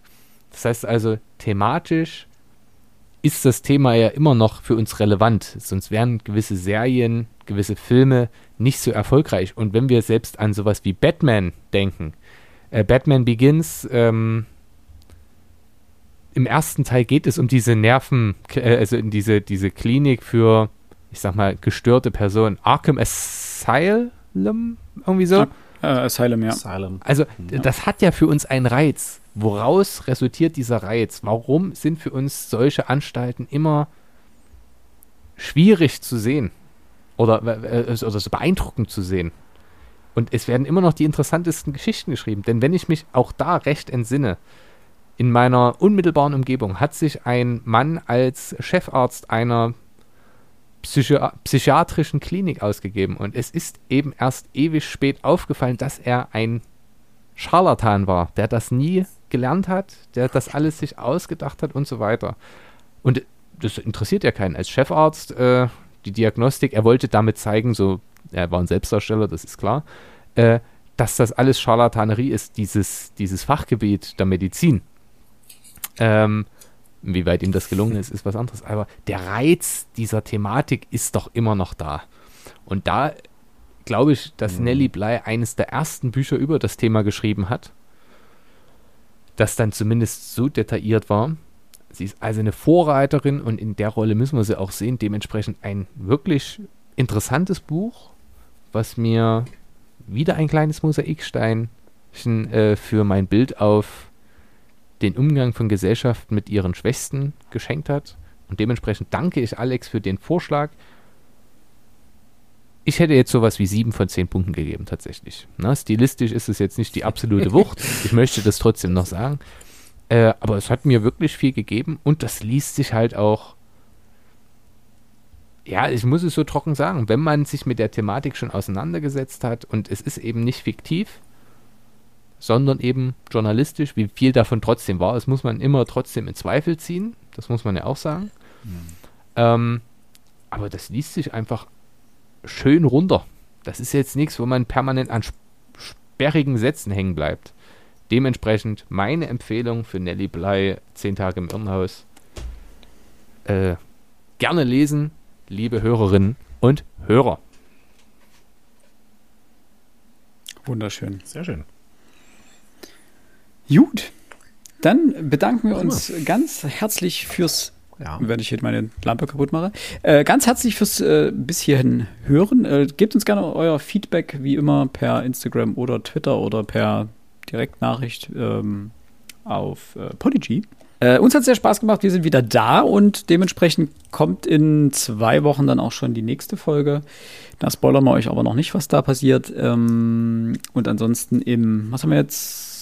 Das ist die Septemberfolge. Im Oktober kommt dann unsere 101. Folge mit äh, Gast bzw. Gästin. Und da besprechen wir mal ein Buch zu viert. In diesem Sinne, äh, habt eine schöne Zeit, bleibt gesund und bis in zwei Wochen. Macht's gut. Gehabt euch wohl. Ciao Tschüss. mit V, Paris Athen. Auf Wiedersehen.